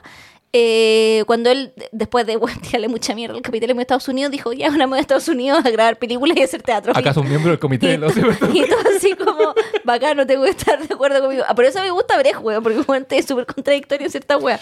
Eh, en los 60 también, en la época del violinista del tejado. Claro. Tam- eh, ta- también, también es una lógica que si tenías una obra que se está quedando por años y ocupando, ocupando un escenario por años, como empieza a pasar. Pero son años donde tienen, bueno, así tenían, o sea, ahora son más de ve- 15.000 funciones, pero en esa época eran 3.500 funciones, era mucho en la década de los 60 o los 70, ¿cachai? O sea, como, y, y sobre todo en los 60 que tenían, no sé, El Hombre de la Mancha, Cabaret también se estrenó en esa Claro. década, ¿cachai? Claro, eh, te- ten- tenéis eso en Broadway, y entonces esas cosas ocupan salas, ¿cachai? Entonces, Mm. naturalmente, las obras nuevas empiezan a requerir otros espacios.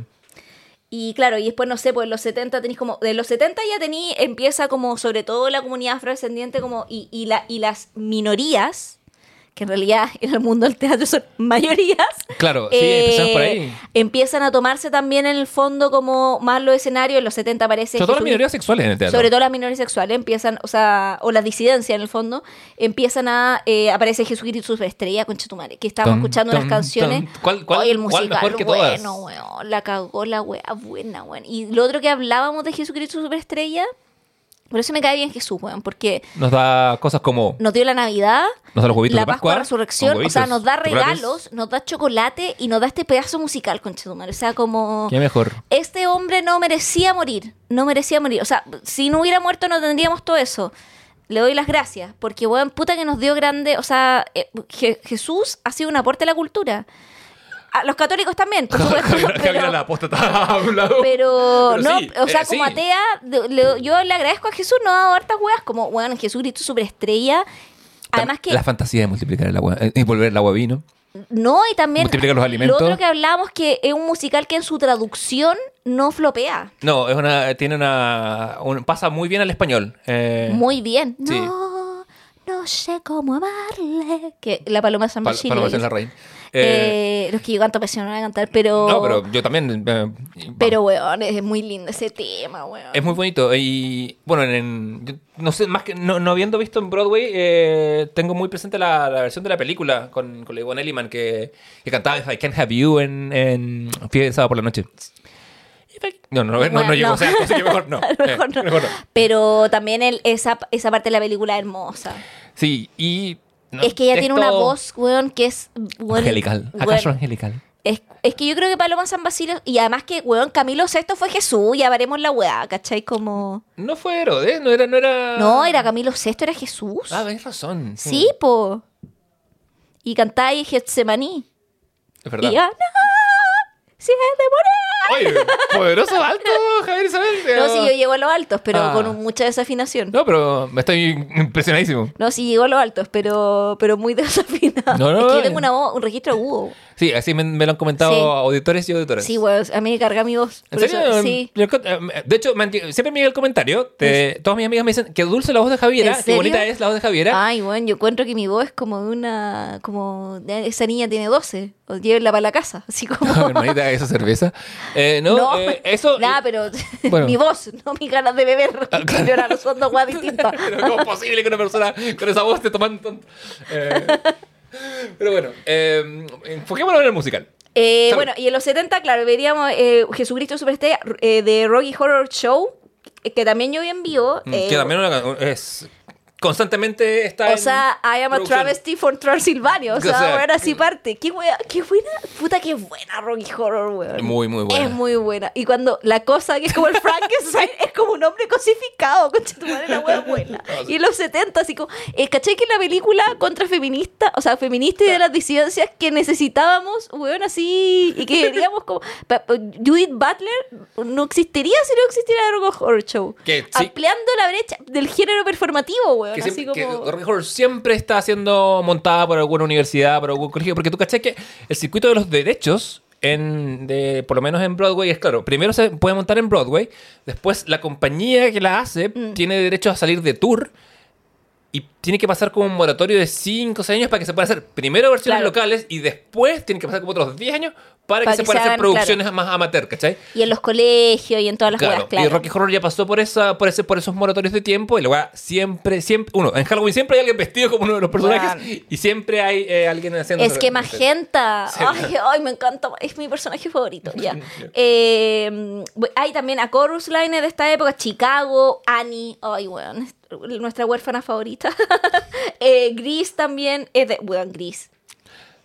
Tengo mis Que, reparos que con paz Gris. descanse. O sea. Pero, Pero, pero lo que- ¿Por qué? Porque, porque es de mi época amarga. Cuando yo era un hombre sin corazón, sin Ah. amor, me, me enseñaron a odiar el musical en mi casa. eh, y, y no- y me decían que Gris es malo. Cuando yo crecí bajo esa... Y por- pero Gris, es, eh, ¿por, por qué era malo? No sé, porque sí, por la estética, y por la música, no sé, nunca me... No, esto, Pero- esto, esto- esto lo debo hablar con mi terapeuta. You are the girl Ahora, ahora, yo te voy a. Así que rellenar como, cor- como corresponde. Ah, no, es que yo soy. Ah, como en la versión chilena. Obvio. Yo la, la wea ordinaria, weón.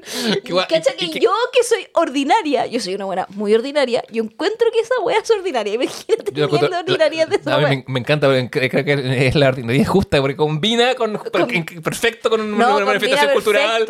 O sea, no, esa, es la- esa es la ordinaria que queremos. Nada, pero Gris es fuera. El, a mí- mi personaje igual favorito es el Iso. Es que él. ¿No he visto Gris? No he visto Gris. Concha tu madre, Leonardo, me estáis hueveando. estoy weando, no he visto Ay, gris. pero weón, nos tenemos que juntar a tomar sándwich y comer sándwich y Ya, ver Gris. an- anotémosla para la próxima vez que ¿Sí nos o comamos no? sándwich, ya. Weón, es que, no, es que Es la única forma Es que, que, podría haber es que esto gris. falta de culture, encuentro yo. Como Eh, eh, falta cultura, ¿cachai? Falta Yo cultura ahí. Vi la novicia rebelde esta semana por primera vez. Tengo, tengo, tengo vacíos. Tengo, te- hay áreas en las que tengo bastante conocimiento, pero tengo bastante vacío en otros. Pero sí, no, aquí hay que culturizarte. Bueno, Evita también es de este periodo, de finales de los 70, el No llores por mí. 78. eh, de Andrew Lloyd Webber. Puta, es buena Andrew Lloyd Webber. Andrew weón. Webber como que le pega de la mitad de cancha y le sale gol todo, ¿no? Todo, weón, eh, es, como, es como el Messi de los musicales, sí, weón. eh, Evita, Fantasma Sí. de la Ópera. Sweeney Todd también es de esta época. ¿No te gusta a ti, 79. Sweeney Todd? ¿No te gusta la película? No, la película lo encuentro una mierda. El musical lo encuentro bueno. Es, es, que es Sondheim, Sí. de nuevo. Puta, es que Sondheim también. po, También, sí. Sí, es como todo lo visto como el Rey Mina, weón, lo que toca ahora. Es como el Neymar, ¿cierto? Es el Messi. Sí, bueno, en los 80 tenemos Los Miserables, Man Butterfly, Cats también. Eh, ay, también El Fantasma de la Ópera se estrenó Claro. en esta, que son como ya musicales como icónicos. Eh, Mi Saigón también es de esta época. Eh, Alto en, post- en colonialismo. Bueno, alto en colonialismo. Igual que el Rey y yo, que, pero es mucho más antigua. Es interesante. to- Fíjate, que- fíjate que todos los musicales que me estás diciendo que son de los 80 más o menos, no van a encontrar su camino al cine sino hasta por lo menos 20 o 15 años después. Sí, no como lo- a finales de los 90, Claro, principios ven- del 2000. Se ven adaptados por una generación que creció viéndolos Sí. más que directamente por el, como Pero los sus 90 autores. yo sé que están tus favoritos, porque bueno, tenemos como Disney entra a los musicales en los 90, de hecho El Rey León lo estrenaron en 97 y sigue en cartelera, o sea, 2007, 2017, Juan lleva 20 años la wea. Hakuna Matata. Qué heavy, una forma de ser. Hakuna Matata, nada forma de facturar. Sí, una forma de facturar. Los reyes no lloran factura. Los leones- Los leones no lloran, facturan. facturan. Eh, la Bella y la Bestia también, que estuvo también en el 94, fue el primer musical de Disney. Eh, puta, y que la, yo no lo he visto, pero dicen que era un musical hermoso, con así como muy, muy lindo. Eh, y también, eh, por ejemplo, Little Shop of Horrors también se estrenó acá, como en esta en los 90. Y La película es anterior. la pe- Entonces, sí, primero la película, el anterior. cine. Es que a veces ocurre eso, era sí. primero la película y luego el musical. Como nos enseñaste con Billy Elliot. Claro, y otras veces el musical primero y luego la película, ¿cachai? Eh, acá hay uno de tus favoritos, yo sé que es Rent, que se estrenó en 96. Rent me gusta, pero ¿sabes qué? Más que, más que gustarme, me gusta mucho la, la vida y obra de Jonathan Larson.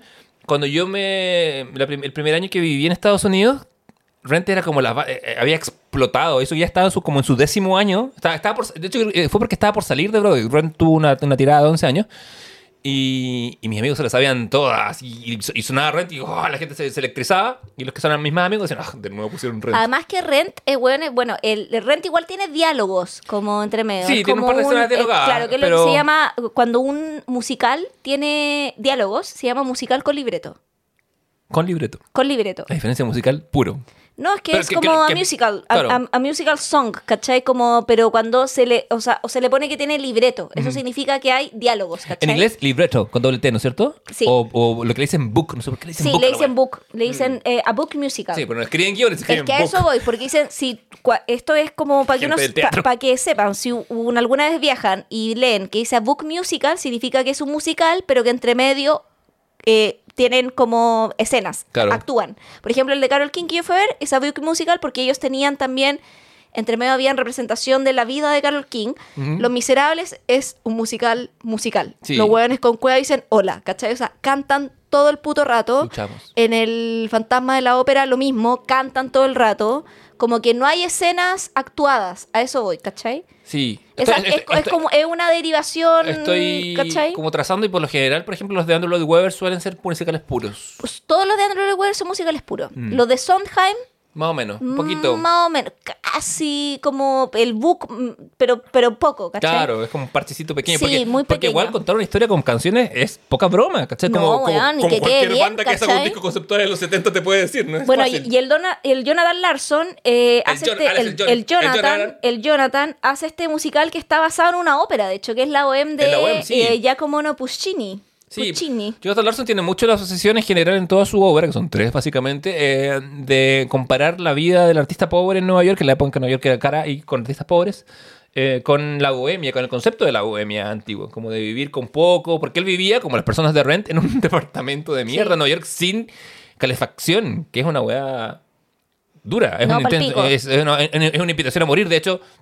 Varias veces como que le pasaban multas porque weón hacía fogatas dentro del departamento para calentarse él y sus amigos. Y bueno, eh, y el, el y Rent fue como. Yo diría que Rent fue el hitazo de los 90, o uno de los hitazos de Broadway en los 90. Es como que reinventa Broadway para, para que entre cierto tipo de música y cierto tipo de como influencias Sí. culturales. De hecho, lo que pasa es que Larson es una influencia muy directa en Lin Manuel Miranda, Mm. que por algo después él dirige la película so- con, el, segundo musical biográfico que es Tic Tic Boom. Claro, y de hecho se estrena en Off-Broadway el 96 y el 97 al año siguiente pasa a Broadway y tiene buena gira por Estados Unidos, o sea, la weá le da la raja, pero ¿cuál es el problema? Que él estrena en 96 en Off-Broadway y muere antes, weón. Antes de la presentación. Concha tu madre. Como Esa weá lo encuentro palo yo. Como nos cuenta su obra biográfica, autobiográfica, eh, en que el Andrew Campeón hace de él, de Jonathan Larson.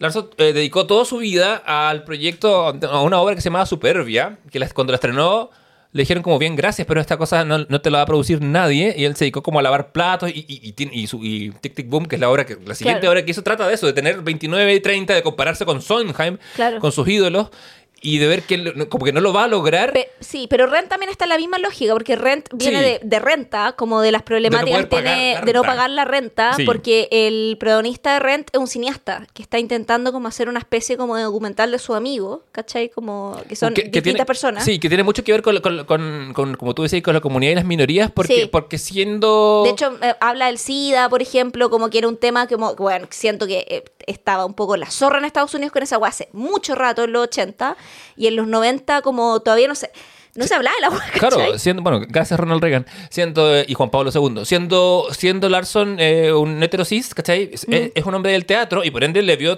como pasó cuando, cuando, cuando comienza la Y lo epidemia. veía en Tic Tic Boom, ¿cachai? Como Sí. con su amigo. Cuando comienza, es que cuando comienza la epidemia del SIDA, una de las comunidades que es tocada y que empiezan a caer como moscas es, son Eh, la gente del sí. teatro, del teatro musical. En Broadway heavy. mucha gente murió como producto del- de, bueno, de, la- de hecho, de la vida bohemia más el O sea, de hecho, por ejemplo, las personas que eran como de la comunidad LGTBIQ y que no, eh, en el fondo, como sobrevi eh, hablan de eso. Yo sobrevivía a la. Como que la weá fue A una. epidemia, Sí, fue una epidemia como weón, tal. Sí, onda, la como epidemia que, ha como que son como. Yo fui un sobreviviente de este periodo, ¿cachai? O sea, como.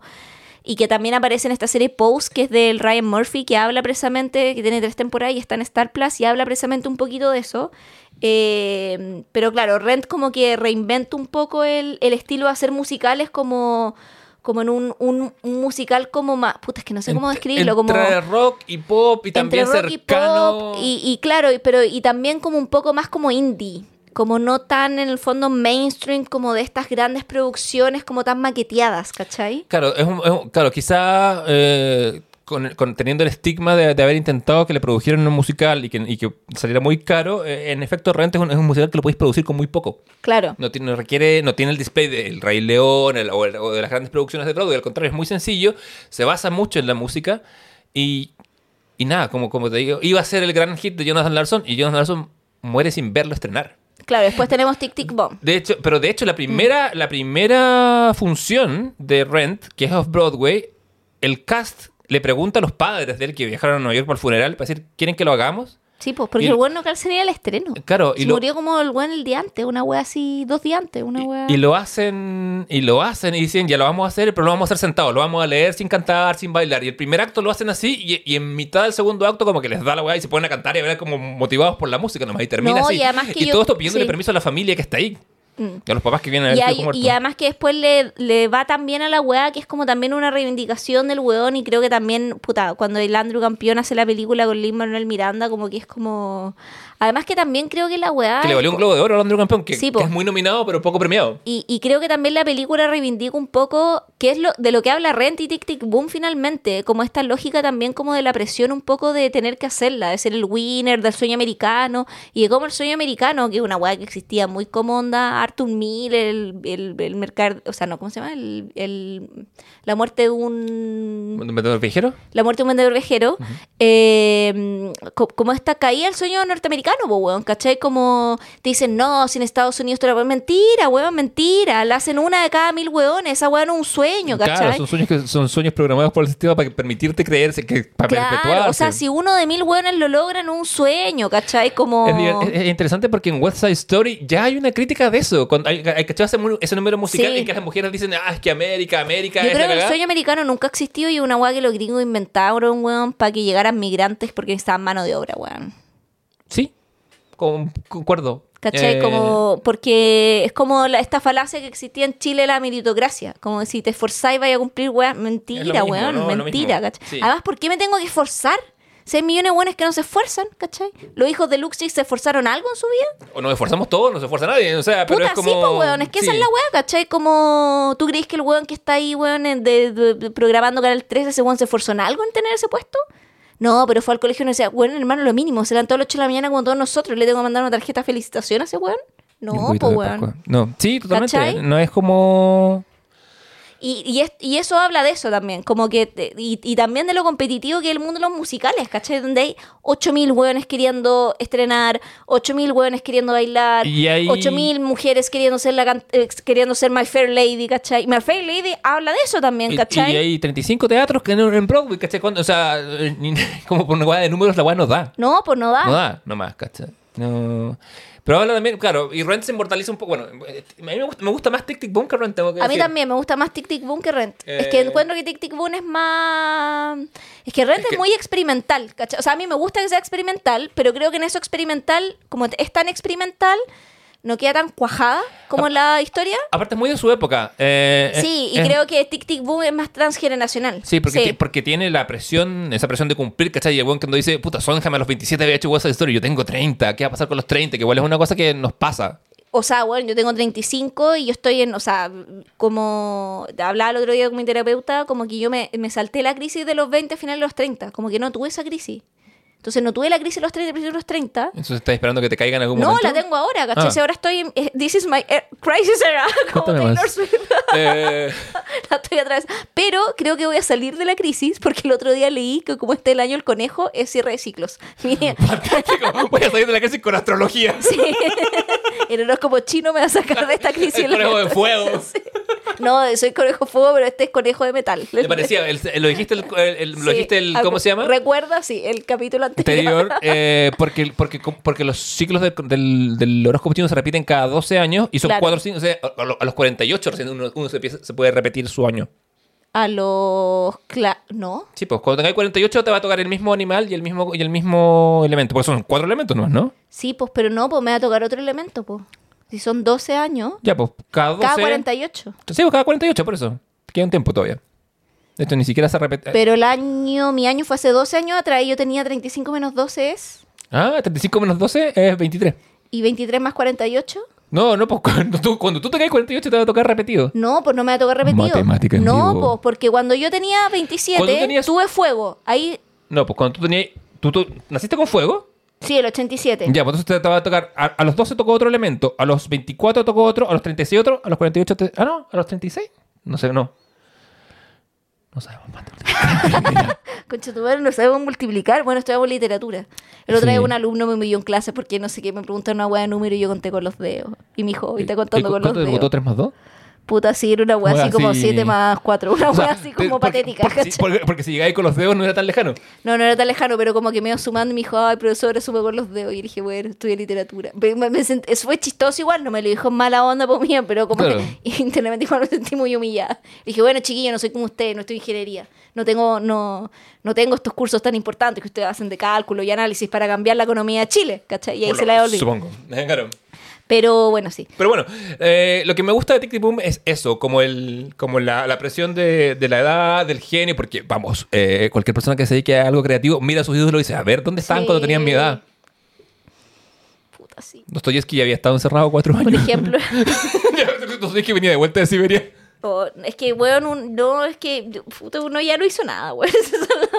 Creo que uno ya fracasó, no sé. Eh, bueno, un minuto de silencio por nuestras carreras Por nuestras carreras que no fueron. creativas. Eh, por nuestras peores carreras creativas. Pues no sé, por ejemplo, la. ¿Cómo se llama esta? Ah, ¿sabéis qué película se te fue el Darren Aronofsky? Me acabo de acordar. Mother. ¿Verdad? Paréntesis, que eso estaba ahí hablando. Me acordé por la. ¿Cómo se llama? Por la Jennifer Lawrence. ¿Ya? Porque yo. ¿A los cuántos ganó el Oscar? Puta, es que esa es la weá, pues, porque la Jennifer Lawrence tiene de 22 años, o sea, más chica que yo. Oh. Y creo, weón, y tiene dos Oscars, no uno, ¿cachai? Tiene dos. onda, a falta de uno, como, weón, onda, tiene dos, ¿cachai? Y el primero lo ganó por eh, que fue el 2010, o sea, fue hace... Hace ve- 13 años. Y tiene 32, o sea, lo ganó en los 20. 29. No, pues sí, tiene 32 y lo ganó en el 2010. Ya, pues, los ganó a los 29. Tiene 32 años. Ah, mierda. 2010. Mierda, tiene, ¿te los ganó 19 entonces? Sí, po. Y creo que el otro, que el que ganó de, Han- no, de Sylvian Lion Playbook, lo ganó en el 2002. O sea, ahí tenía 24. O sea, tenía 25, a menos de 25 años y tenía dos dos Oscars. ¿Cachai? Maravilla. Y la Jennifer Lawrence es media coetánea mía, porque yo tengo 35 y ella tiene 32, entonces somos más o menos cercanas. La, Jennifer- la, la Jennifer Lawrence iba en primero básico, tú estás en tercero medio con cuarto medio. Y el sería el equivalente. No, po, pues, de 32, tú- 32 35? claro, pero y ella ya no está claro, pero era, pero era más o menos pero similar, estaban ¿cachai? en la media junta, pero ella era más chica. Claro, ¿cachai? Entonces yo decía como, bueno, esta buena ganó dos Oscar y yo, bueno, onda, estoy acá. El día, el día, el día de la madre, tu- tus gatos no te regalan un Oscar. No, pues. ¿cachai? Entonces yo siempre me- pensaba en eso y decía, puta, ya no fui Jennifer Lawrence. No, gané unos dos Oscar antes de los 25. Eh, pero bueno, y, Sácame este pozo, por favor, con... eh, y te saco este pozo con... por, por lo menos, por lo menos, sea como sea, no moriste antes de tu primer estreno como Larson. Ah, bueno, sí, siempre podría ser peor. Sí. Eh, que ese otro nombre de podcast, siempre podría ser, Ser peor, registrado. Eh, sí. Y bueno, en el siglo XXI, ya a partir de los 2000, tenemos uno de tus favoritos que es In the Heights. Eh, Tenemos también Spring Awakening, eh, también está The Producers también, Hairspray. eh, es también película antes que musical. Sí, también. eh, de hecho, está Mamá Mía, está eh, Priscila Reina del Desierto, que yo vi Priscila Reina del Desierto en Argentina, en Buenos Aires, donde Moria Kazan Qué maravilla. era Priscila Reina del Desierto y concha tu madre, Qué acierto de casting, weón. Sin haberlo visto nada, solamente tienes que hacer Mónica Samp y la reina del desierto y, weón, alguien tuvo la buena idea de poner esas dos cosas Weón, juntas. y era así como. Y fui, encontré entrada. Bueno, así creo que comí pizza como 17 días para ver esa weá. Lo que no tiene nada de malo. Lo que no tiene nada de malo. Al contrario. Y eh, puta, fue bacán, weón. Así como muy, muy bacán. Eh, yo igual ahora me fijaba que he visto hartos musicales, weón, en vivo. Así vi. Me, Sí. me los listaste. Los listé, los tengo acá. Vi Cats. Hay que decir que Javier y yo nos juntamos antes y me leyó el list- el listado y cada vez que lo decía, yo lo vi y tú no. Y me sacaba la lengua. Es que soy hija única. Sí, yo también, pero bueno. Es que somos distintos tipos de únicos. Sí, somos de clanes distintos. Sí. Pero bueno. Eh, vi Cats, vi Hedwig and the Hunger Inch, que te mandé a ver la película y no enganchaste, weón. No, no enganché con la... me- creo que la película le hace un flaco favor eh, al... al, al- Puta, a mí me gustó la película. Ya, weón. quizá no, no era mi día nomás. Sí, ya. Eh, Los Miserables. Lemis, como dice la gente de teatro. Lemish, eh, que de hecho me acuerdo que yo había visto la película Los Miserables con Lan Hathaway. Lan Hathaway tiene esa escena brígida, weón. Eh, ¿Sabes que Los Miserables es una buena película igual musical, weón?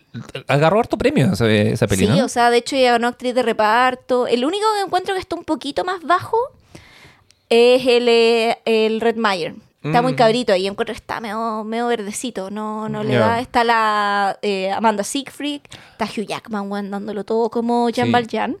Cuando dice, I am sick, so Como igual cuando tiene, un- tiene harto gustito por el teatro musical. Le encanta, Le encanta. le Tú- encanta. Tú tienes esa presentación de los Oscars en que se, Sí, se manda el show. Bueno, icónica. Sí. Iconic presentation. Sí. Que- Dan Harmon le dieron el Emmy por que él presentar los estaba Oscars. haciendo a Chorusman, creo, como una wea así, como porque tenía una película musical también en esa The- The como en Great ese Showman? periodo.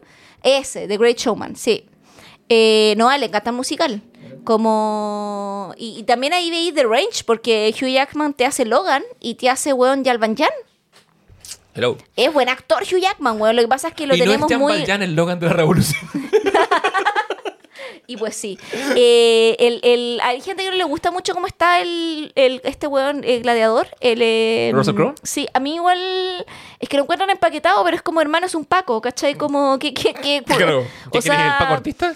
O sea, he empaquetado un poco el personaje, ¿cachai? Como, Totalmente, sí. Y en contraposición con Jean Valjean también, porque como que la, en la lógica de Los Miserables, no era novela, porque la, el, convengamos que Sí, la... son universos casi distintos. Sí, Sí. no, no no, no hay- que meter la novela en el baile. No, porque la novela finalmente es la historia de Francia. es un poco como que, eh, que lo mismo que hace. Que, yo creo que Víctor Hugo en verdad era un historiador frustrado. porque, weón, sorry, pero en Nuestra Señora Eh, María Notre. Dame es la historia de la ciudad donde mete a estos weones del Quasimodo, de las gitanas, como para pa, pa, pa hacer un poquito más amena la weá. nadie va a comprar mis libros de historia, así que voy a poner, voy a, voy a poner un Así que voy a poner asesinato, un fraile maldito, ¿cachai? Wea así. Sí, sí. Pero es un poco la historia de, de la fundación de, de, la, de Notre Dame, ¿cachai? Como, como la, las- el- De la ciudad, De la ciudad, en definitiva. Y eh, lo que hace precisamente en Los Miserables es, weón, contar 100 años casi de la historia de Francia, ¿cachai? Como, porque está Napoleón metido entre medio, este weón va a pelear la guerra, que es todo lo que salta el musical. Claro. Y, y la película también un poco porque lo que hacen es que Jean Valjean era más pobre que la chucha, después te lo muestran rico y te dicen cómo fue a pelear la guerra y se enriqueció. Y la novela te cuenta toda esa Todo, hueá, pues, todo, ¿cachai? todo, todo, sí. Eh, y, y claro, te- y, y- y- y tú ya sabís más o menos qué va a pasar, quién muere, quién no muere. Entonces, no sé, pues está la parte icónica donde muere el niño, que es como este. Puta, no me acuerdo. el Ay, nombre. ¿Cómo se llama? El. Ya. Qué puta, que es típico, weón. Nos tocará googlearlo, pues, porque no. Porque- Gente sin memoria. Bueno, pero la weá es que yo había ido a verlo, ¿cachai? Como. Y lo fui a ver en un horario como que matiné. Eran como las 4 de la tarde, ¿cachai? Como estas funciones, porque. ¿Ya saliste? Porque... Puta, como a las 6. Ya. No, más, como a las 7, 8. Ya estaba como medio oscuro cuando salí.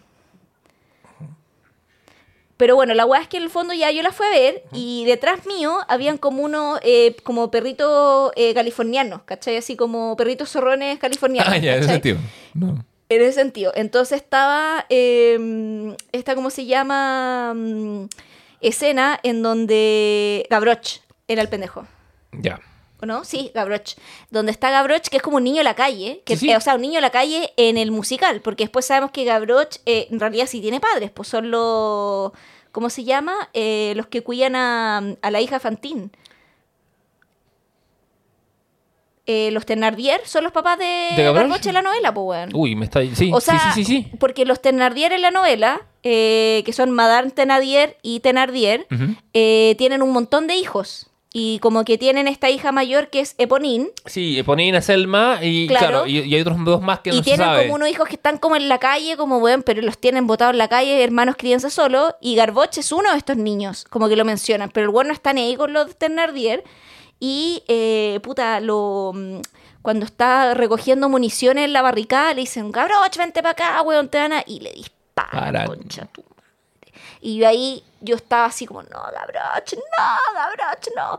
¿Y los perritos zorrones? y yo digo, y me quería poner a llorar, pues, weón. Y yo digo, no puedo llorar. Miro para atrás y los perritos zorrones californianos estaban hechos concha llorando. Y dije, ya, si estos buenos están llorando, yo lloro, ¿cachai? Los perritos también lloran. Los perritos también lloran y van al cielo. Eh, No, pero es buena, lo, eh, Lo Miserable. Tiene como. ah, tiene momentos así que tú terminas como One Day More, así como gritando con los huevones, así como. ¿Cachai? Eh, y ese musical. Sí, libreto. Sí. ¿Cachai? El Fantasma en la Ópera también. También, sí. Bueno, Eh, también. Masquerade, cha, cha, cha, el Fantasma de la Ópera. Eh, vi Carol King, el musical. Sí. Ese es con libreto, porque tenía parte de escena actuada y repasa toda la discografía. Pero no repasa tanto Tapestry, sino más la discografía como icónica pre-Tapestry Carol King. Ya, perfecto. como- Como la época con, con el marido, con Goffard. Claro, igual tiene algunas canciones como I Feel the Earth Move Under My Heel. Esas salen, ¿cachai? Como Billy, Billy Elliot, que bueno, está en mi corazón favorito, que ya hablamos. eh, con Chetumal, el musical bueno, weón. Wicked, que sabéis que Clásico. me gustó, Y que, y que va camino al cine ahora. va camino al cine, pero, o sea, a ver, me gustó, A ver.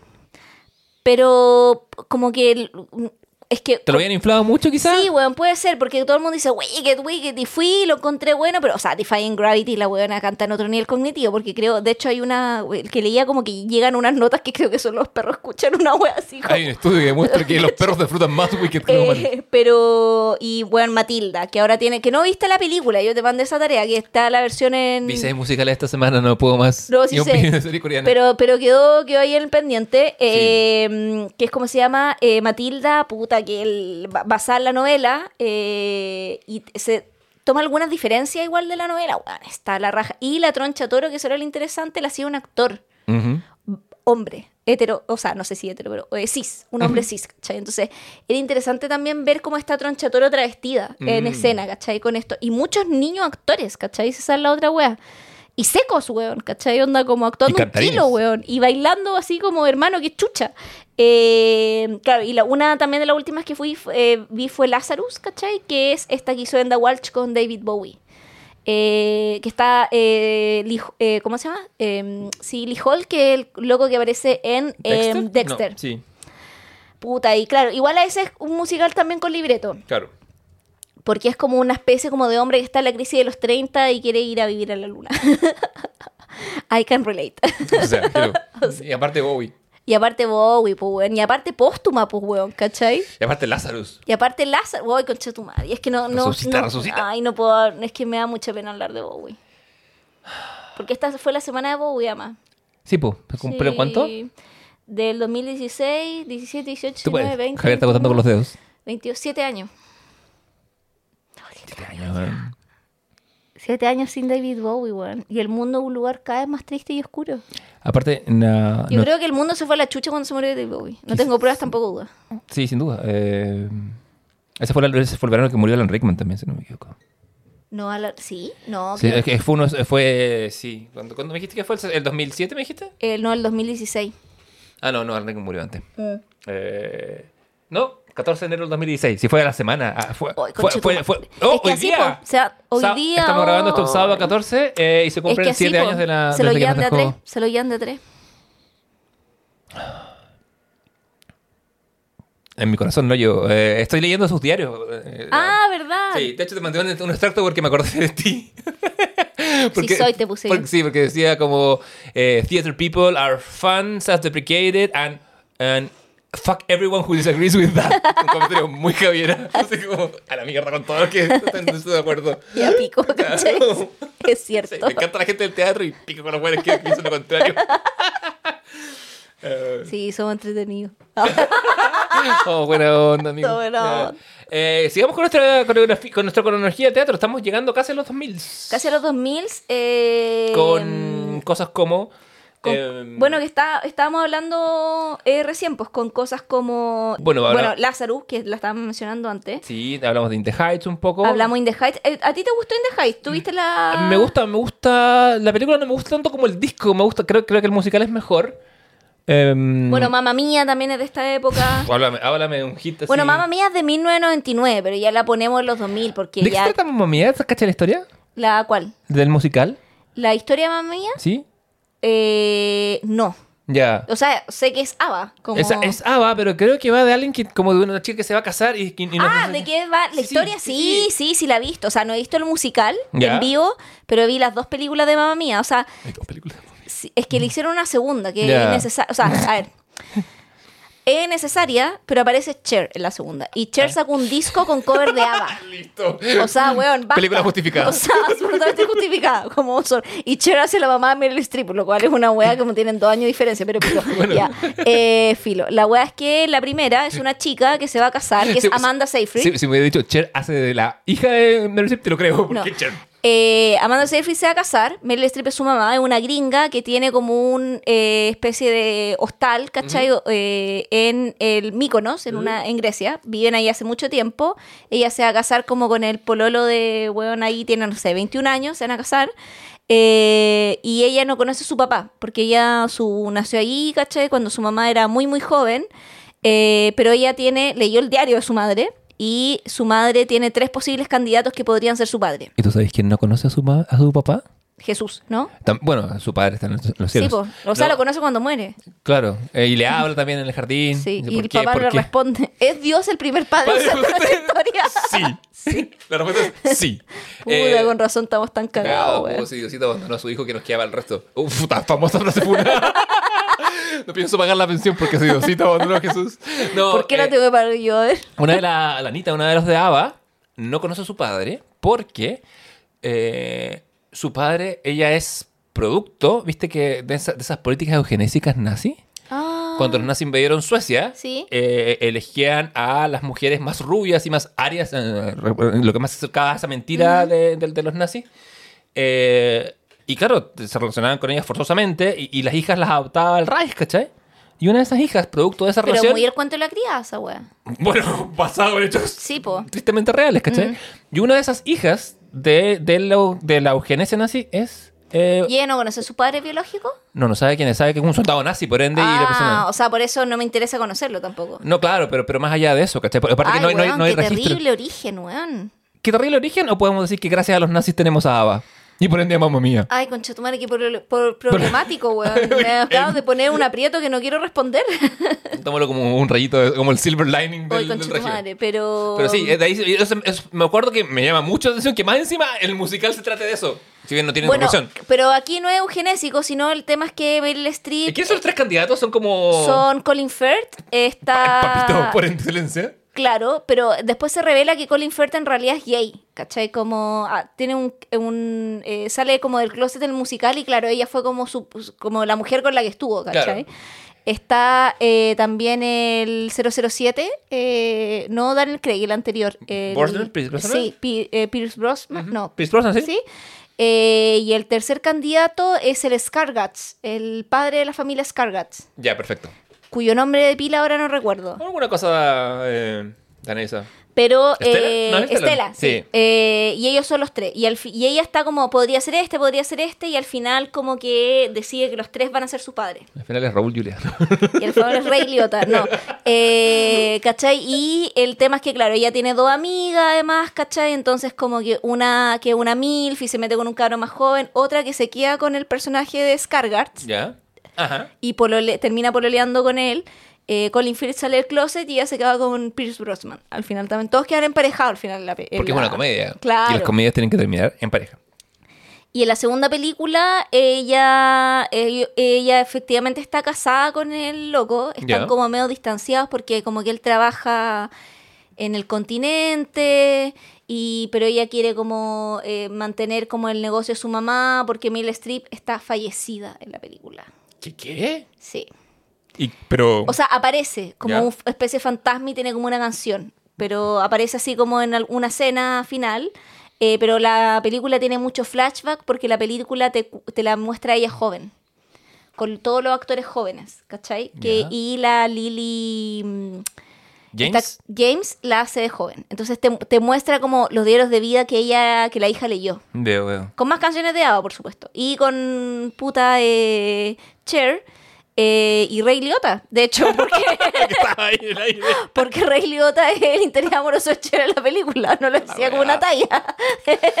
Entonces, puta, yo encuentro que mamá mía doy innecesaria porque la 1 es muy buena, weón. Muy buena. Y además que la weá es Grecia. Sale gente hermosa, todos están Claro, desnudos. lo- hermosa, la weá, o sea, weón, no tropicales, todo pero- vale pico, weón, como en Grecia. Onda, yo me acuerdo, yo cuando fui a Grecia dije una vez. ¿Dónde está? eh, estábamos conversando con un viejo en una como taberna, ¿cachai? Éramos un colombiano, una loca de Holanda y yo.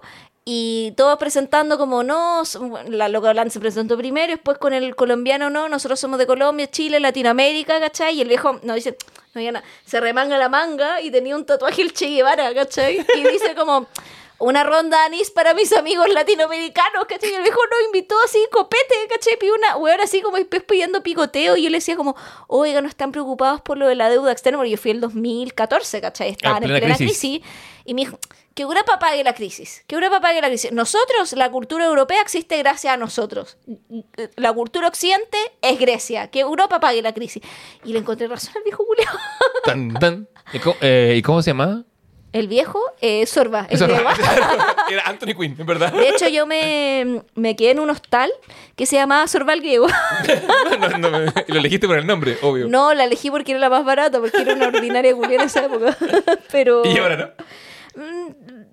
Semi-ordinaria. ¿Te ha subido un poco el pelaje? Sí, me ha subido un poco el pelaje. O no sé si estoy, no sé si me ha subido el pelaje o me han subido las necesidades porque estoy más vieja. Yo creo que van de la mano. Yo creo que van de la mano. Eh, pero bueno, y llegamos a los 2000 en los musicales, pues Sí, bueno. po, eh, ¿qué, qué nos trae el siglo XXI? El- bueno. eh, eh, no sé qué se viene en los musicales, como... Pero, pero en estas primeras dos décadas, en estos primeros 20 años, bueno, tú dijimos Mamma Mía. Ah, bueno, sí, tenemos... Bueno, Hamilton. Te iba a pues, decir, weón. no has mencionado Sí. mi musical favorito. El musical que me abrió la puerta del musical. Sí. Bueno, hay muchos musicales icónicos que no hemos mencionado, como por ejemplo, bueno, mencionamos Chicago, creo que no lo mencionamos. No, no, no, solo la pasada por ahí. Eh, también, eh, bueno, ah, no, Evita sí lo mencionamos. Eh, Hairspray, ¿no? Eh, Heathers también. Ah, ese Heathers es del 2016, po. Ya. Eh, Legally Blonde también, que se hizo un musical en 2007. y no, el musical de Spider-Man, ¿te acordás? Sí, que se llamaba. Turn Away the Dark. Sí, Turn Away the Dark. Una cosa así, y que fracasó porque hubo como mil accidentes en su... Sí, es que, weón, era obvio en todo caso, pero y bueno. creo que ahora, ahora es una experiencia así de colección haber ido. Nadie fue a ese musical, entonces...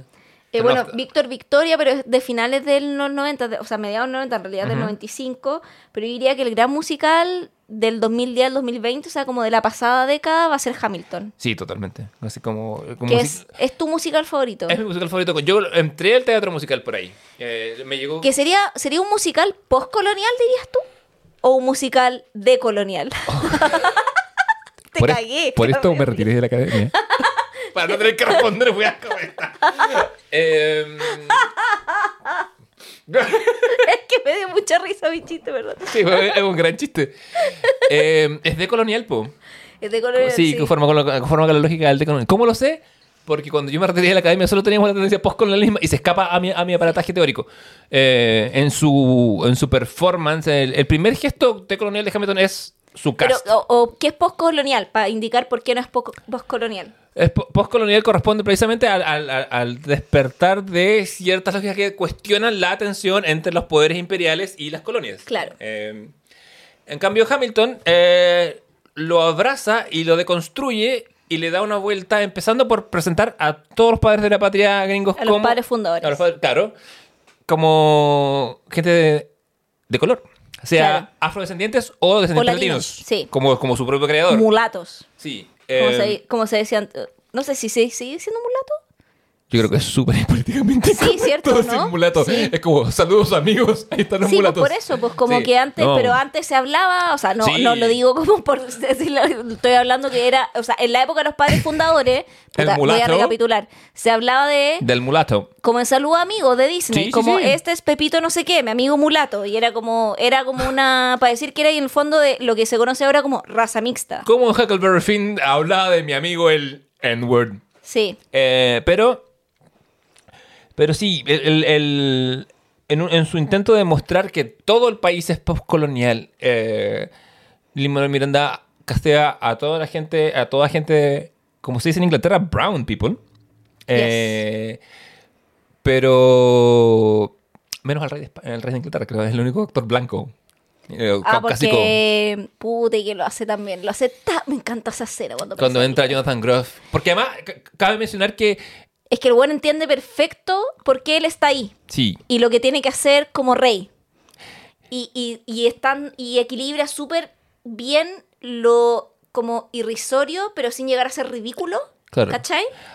Claro, es que es un personaje que se toma a sí mismo en serio y entiende que el ridículo le corresponde al público hacerlo, no a Claro, él. exacto. El, eh, bueno, cabe mencionar Hamilton es un documental, es un, documental, es un musical sobre la sobre uno de Alexander los Hamilton. Claro, sobre uno de los padres fundadores, el primer ministro de Hacienda de Estados Unidos, eh, el único the only founding father a- el único como padre fundador que no es presidente.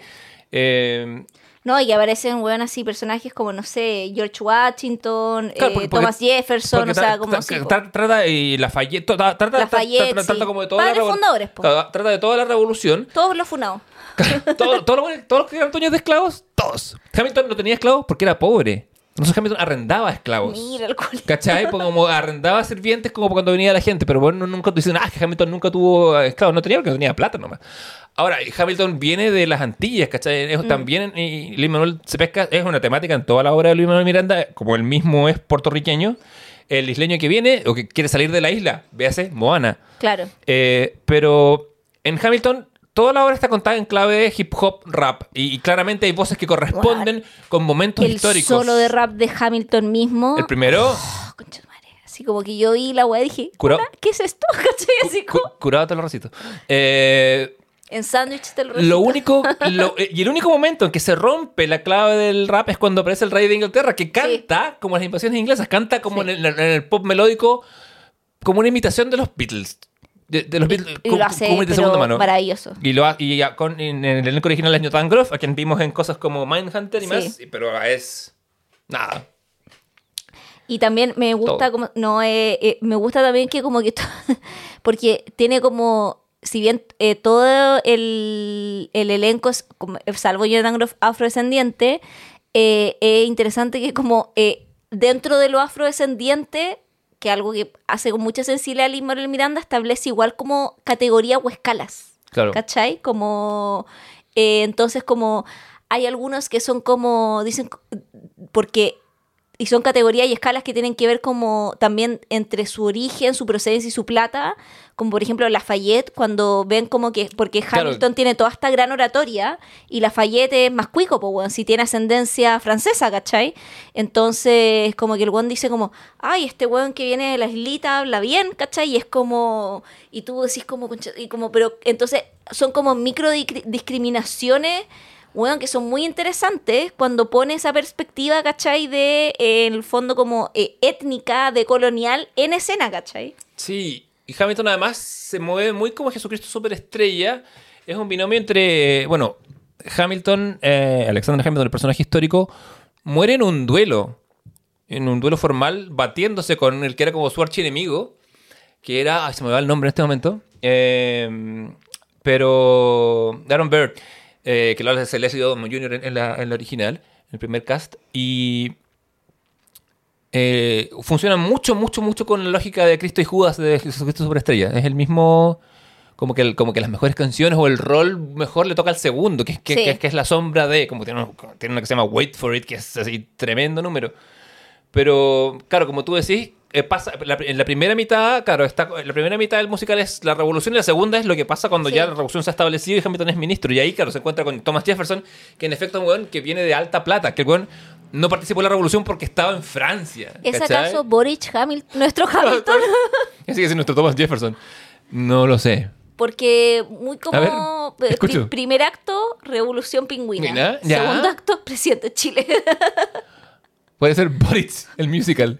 Onda, ¿Es Boric acaso nuestro Hamilton? No lo sé. La pregunta es, Puto, ojalá que no termine batido en un duelo, weón. Lo único que depende de con quién. Eh, pero, ¿quién sería? Tendría que ser como con Giorgio Jackson su duelo. Que no, no creo. Giorgio No sé. Jackson sería Judas, no me extrañaría. Oh, um, tam, no tengo pruebas. Ahora, ¿qué posibilidades hay de que te den un fondar si postulas Boric de musical? ¿Tú que, tú, que, tú, tú que conoces de estas lides. No, no sé, no creo. ¿No? Falta todavía, es que falta más tragedia. Pues, y que, y y eh, o sea, por un lado, como que claro, falta tragedia para poder hacer musical. Por otro lado, creo que esa tragedia no llegue porque quiero que mi país esté bien, ¿cachai? Como- 4 de septiembre de 2022 no te parece suficiente tragedia? o sea, sí, Pero siempre puede haber más tragedia, Leonardo. Como nos enseña la vida Jonathan Larson. Pero yo creo que, sí, yo quiero creer que ese fue el final del segundo acto, en que terminamos en desolación. Y esta weá de Hamilton se ganó 11 premios Tommy. Tony. Sí, Tommy. Tommy. Tommy. Un nuevo premio. esta, esta- esta Navidad Son los, va a- premios, son los premios Tommy. eh, Eh, no, premios- son los premios Tony, que son los premios que son como los Oscars de los musicales, Sí. eh, pero gringos. Sí, pues cuando, se- cuando se habla del EGOT, el ganar lo- los cuatro premios grandes son el Emmy, el Grammy, el Oscar y el Tony. Sí. Eh, a Javier a sus gatos le regalan un Tony para que no se sienta Me como- regalaron un Tommy. un Tommy para que no se dé cuenta como que Eh, la forma un gato. ganó un Grammy también a Mejor Musical y ganó un Pulitzer, weón, a Mejor Drama. Sí, y a Lin Manuel le dieron después l- todas las becas del caso, la- le dieron eh, como la, la MacArthur Grant y todas las cosas de- que, que se las merece. No, es que ahora después de esta Wally, Manuel Miranda ya es marca registrada. po. Ah, o sea, igual antes ya lo era. Convengamos que. Claro, pero In the Heights lo hizo popular en. O sea, que, porque también, también ganó un Tony por In the Heights, pero In the Heights, eh, que trata sobre. Es un poco. No un West Side Story, pero tiene que ver con la comunidad migrante puertorriqueña en ya aculturada en, en Nueva York. Es buena la película, además. Es bien buena, sí. Y trata de, mm, como decía su mujer, la mujer de Luis Manuel decía que cuando ellos iban a, a- arriba, a- más, más arri- más arriba de la 110 en Nueva York, como que el bueno era el alcalde del pueblo, como que la gente le, le entregaba todo gratis, como que le agradecía que hubiera puesto en el mapa esa situación. Hamilton ya es un fenómeno nacional y mundial.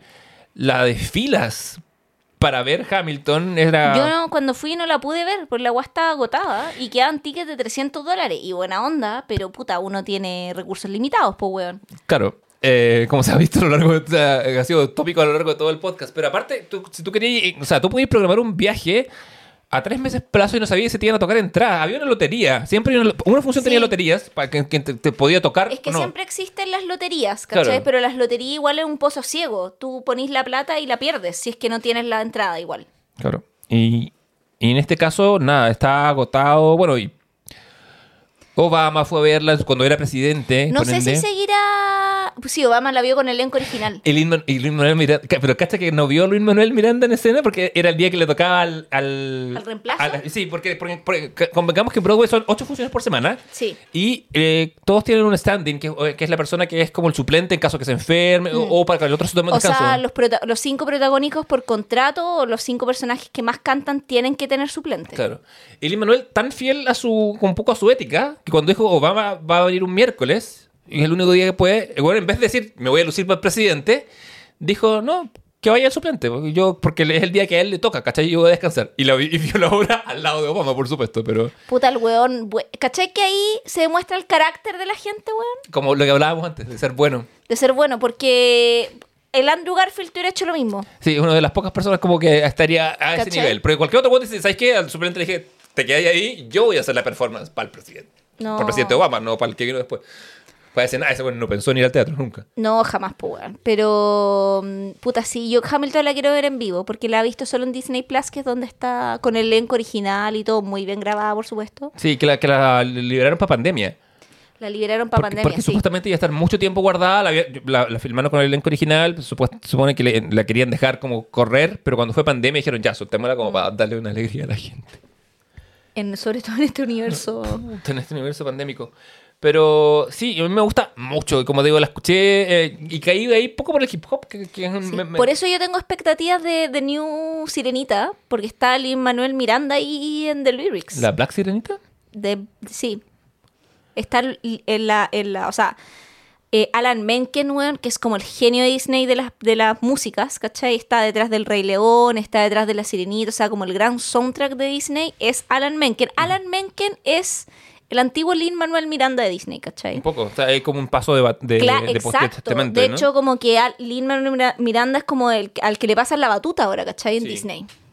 Y también un weón con carrera viene. Porque, claro, dirige ahora Tic Tic Bomb, eh, hace Hamilton, eh, actúa en Hamilton toda la weá.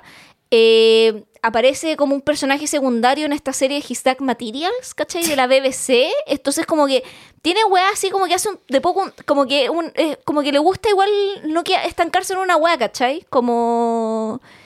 Y a mí me gusta eso, como un weón que vaya ahí como explorando distintas weas también, ¿cachai? Como... Bueno, de- de- después compone todo lo que es para Moana y... ¿Cómo se llama la otra? Que, que, mm, hay una posterior. ¿De Moana? Sí, con... Ah, la de Encanto. Sí, con la canción que No se habla de Bruno. eso es. Igual esa no es la que más me gusta de Encanto. no se habla de Bruno, no, no. Eh, a mí me gusta la del. Hay una. eh, bueno, no es la favorita del público, pero la que me gusta a mí es como de una niña que es Forsúa, la hermana Forsúa. ¿Ya? Tiene un- No he visto Encanto. ¿No has visto Encanto? ¡Ay, No. weón! Puta Leonardo, tanto trabajo que hacer. Eh, Para convertirme en un disnófilo. ¿Un disnéfilo? sí. No sé. Eh, no, y en un hombre con cultura musical, pues si viste recién a los 41 años de Sound of Music, ¿qué quieres que te diga? Nos falta ver cuál es la que tenía que ver. Eh, Gris, no la habéis visto. Sí, Chris Sandwich. Eh, ¿Y otra no la habéis visto, me dijiste? Hay hartas que no he visto. No, soy muy ignorante. ¿Cambio de hábito la viste? Sí, la vi. Ah, ya, no estamos tan mal. No, pero por Whoopi Goldberg, o sea, Ya. Bla- because Black Community. Mary Poppins la he visto, que también es como... Sí, la tengo medio olvidada, pero no. Ya. Ah. Eh.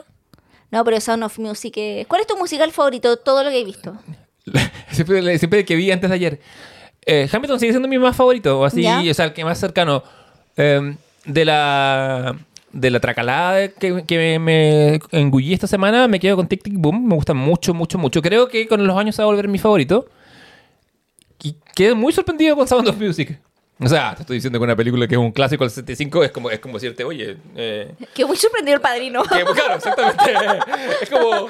es- que, es- que positivamente sorprendió al padrino. ese- ese Muy bien este joven for Coppola. ese, ese- tal Tolstoy como que le pega a esto de, de- de la escritura, como que y ese, ese Dostoyevsky tiene futuro. Bueno, literal te tiraste un Mariah Carey cuando le preguntaron como Jennifer López. No, I don't know her. oh, qué wea. Sí, me, Eh, me puse Gen Z para mis cosas, no, sé, no- sí. no había nacido. Eh, Y el tuyo, Javier, ¿cierto? Que tú, porque tu respuesta es más eh, productiva que la mía, porque he visto mucho más. Eh, o sea, sí, pero a ver si voy a adivin- adivinarlo. Vaya, dame una pista, porque esta cosa de adivinar no soy, No, no soy te- profesor Javier. Puta eh, adivinanza, pues no te doy ni una pista. Son, te doy tres oportunidades. ¿Ya? Lo mencionamos. ¿Lo mencionamos? Bastante. Ya, Sí. bastante. Sí. O sea, hablamos largo y tendido. Ujú. No fue como que dijimos, ah, este musical. Ya, ¿no es Billy Elliot? No. Ya. Eh, pero está, Billy Elliot está en mi top 3 igual. Ya. Pero no Eh, es mi favorito. No sé. Eh, me carga adivinar cuando no tengo puestas pistas. Eh, porque- Es que así es la adivinanza, pues, weón. no, por la adivinanza tiene Pero un te di una pista, dije que hablamos harto. Ya, hablamos harto de... Ay, ¿de qué hablamos harto? Eh, Ya no es nuevo. ya, sí, sí, no, estaba No, pensando. no es nue- eh, puta, es eh, pre-2000. Ya, esa es la pista que te doy. Hablamos harto y es Perfecto. pre-2000. Em, a ver, que no sea... Tic, tic, tic, tic, tic. Em, no es Jesucristo sobre estrella. No. Ya, que es el de tu padre. No lo sé. Ah. Oh. A ver, ya, otra pista. Eh, mm, hay niños. ¿Hay una orgía de niños? No, hay niños. hay niños. Eh, hay niños, y no es Billy Elliot, que ya dijimos. Eh, Dios. Ya, es una gran pista, weón. Sí, sí, sí, que a lo mejor estoy un poco borrado por el, el alcohol lo tarde que es. No es Cats porque de Cats hablamos muy, pasamos muy por encima de Cats. No, no lo sé. Ya te voy a dar una última pista y esto estoy dando la respuesta. Gracias. Hay nazis. Ah, ¿qué? ¿De este Sound of Music? Sí.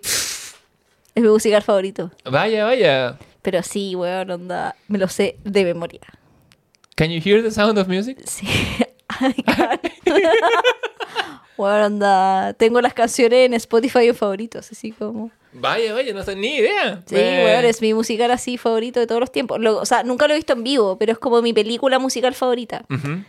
Ahora, de los que he visto en vivo, mi favorito es Billy Elliot, ¿cachai? Como, pero weón, Sound of Music es una de, de hecho, de mis películas favoritas, ¿cachai? Así como...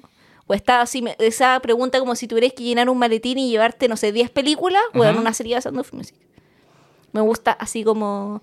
La veo yo creo que una vez al año. Yo quedé muy impresionado porque la vi con extremo prejuicio y dije, esta weá no me va a gustar nada, pero es un clásico, así que hay que verlo. Y, Y y- es que es muy buena, weón. Es que Sí. es posible que no te guste la weón. Tiene acción, tiene suspenso, Tiene tiene, romance, tiene nazi, weón, ¿cachai? Porque aparte, aparte, me encanta que estructuralmente parta como una historia de amor. Esa se ese plot se resuelve. Que ha muerto la primera mitad teniendo para la segunda. No, bueno, y además que la química de Julie Andrews con el. O sea, Julie Andrews está, pero bueno, así soberbia. Sí. La cagó. Como. Y la película parte muy arriba, además, weón. Y no baja. Y no, po, No, no baja nunca. la primera escena que es como. Ella en los montes y las Claro. monjas cantando qué vamos a hacer con esta pendeja, nos tiene chata, ¿cachai? Como, bueno, la, prim- la primera canción de las monjas icónica. Y tú decís como, chucha, ¿en, qué minuto esta weá a flopear, ¿cachai? No, no, no baja nunca. Y no flopea nunca, ¿cachai? Y, pero, no, y, pero no flopea pasando igual por distintos momentos, porque tiene, ponte tú, Edelweiss es otra, es una balada, básicamente. Claro. Pero yo en Edelweiss ya, o sea, ahí yo ya no, yo ya ovulé cuando el weón corta la bandera, en Edelweiss yo ya estoy embarazada.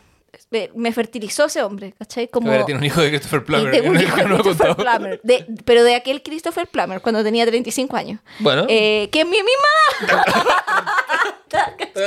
Así que Finalmente un novio hecho propio para Javier Isabel. tengo que viajar el tiempo para ser inseminada por Christopher Plummer. El año 65. El año 65, cuando mi papá tenía 10 años.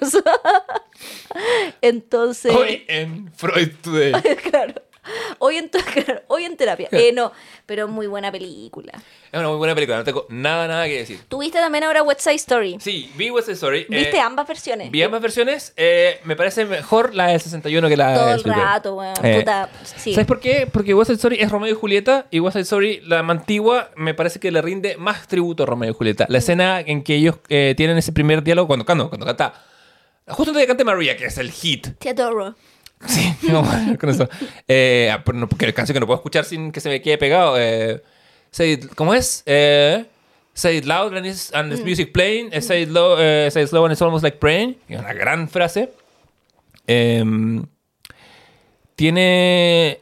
En la, en la original es. Unos, uno dice, ah, es la escena del balcón de Romeo y Julieta. Y la, Sí. y la reflexión que él hace María es What's in a name, ¿cachai? Todo, todo, el, todo soliloquio de Hamlet, so- o sea, perdón, de Hamlet, de Romeo, sobre que hay en un nombre, que quiere significa algo, se, lo, Sondheim lo vuelve esta reflexión sobre el amor y las formas de decir el nombre de la persona amada, la repetición, y queda perfecto en la traducción. La versión de Spielberg me parece ble, me parece vainilla. Me pare- sí, me parece la de Spielberg que está, o sea, a O ver, sea, técnicamente es, es, eh, es sí, perfecta porque eso, es Spielberg. técnicamente los planos, O sea, Spielberg te, te graba un video con el celular y queda perfecto. o sea, porque es Spielberg. Claro, y además no, también como que Spielberg quiere hacer esta weá de que no se vea tan como el plató y sea la ciudad de la protagonista porque West Side Story tiene esta weá también como de Nueva York, ¿cachai? Como en el fondo un poco como... pan- un- que es como la de volada... Nueva York en la época, porque se está, Sí. la ciudad se está Exacto. reconstruyendo. Que es muy la ola también de Scorsese en Pandilla de Nueva York o de la de los directores, que es como contar una historia de ciudad y al final como que los personajes terminan siendo como un- una especie como de constructo para hablar de la época de una ciudad, ¿cachai? O Claro. la cultura ligada a un espacio como Nueva York, que es una ciudad que puta te da y te va a dar para 80.000 series y películas. Po. Sí, estamos hablando de como... Estamos hablando de Nueva York, po, sea. Entonces, o sea, ya, pero el punto es que em, lo que me pasa en la versión de Spielberg, eh, que técnicamente es bacán, las escenografías son a toda raja, pero es como que la weá intenta ser como woke, ¿cachai? Eh, y Spielberg igual es un caballo, es un eh, Es un boomer, señor, un señor mayor. Entonces, como yo igual le valoro el gesto de que él intente como eh, entender como lo importante o ciertos temas para la cultura de lo woke, ¿cachai? Pero a veces me queda un poco cringe como caballero, suélteme la mano, esto es un oxo, ¿cachai? Sí, esto es como. Porque la del 61 hay que, hay que hacerle hartas concesiones. Uno como latino, ¿cachai? Los O latinos. sea, la- la- está funadísima la weá, o sea, ¿cachai? eh, piensa que son to- están todos pintados su- con sus caras pintadas de un tono más oscuro. Hablan un español que es italiano. O sea, es como cuando nosotros hacemos el mono picolino. Sí. Ese es como el español de la. como, ah, what, what's a misa say? bueno, es claro, Como que ¿cachai? una Como wea- si- un estereotipo horriblemente racista. Pero aún así, aún toda maqueteada, uno como que cuando uno, uno le perdona eso como producto de su época y la del 61 para mí sale, sale ganando. Hay un personaje que tú, me, que tú encontré muy problemático en la nueva de Spielberg. Sí, lo que pasa es que el, el Spielberg no es a rajatabla lo mismo. Eh, bueno, la- estuvo nominada a muchas weas para el Oscar, no ganó nada, salvo eh, Ariana DeBus, Salvo mejor Spielberg. eh, que ganó, y esto fue acá porque ella ganó Mejor Actriz de Reparto, que fue el mismo premio que ganó Rita Moreno por En esta película. Sí.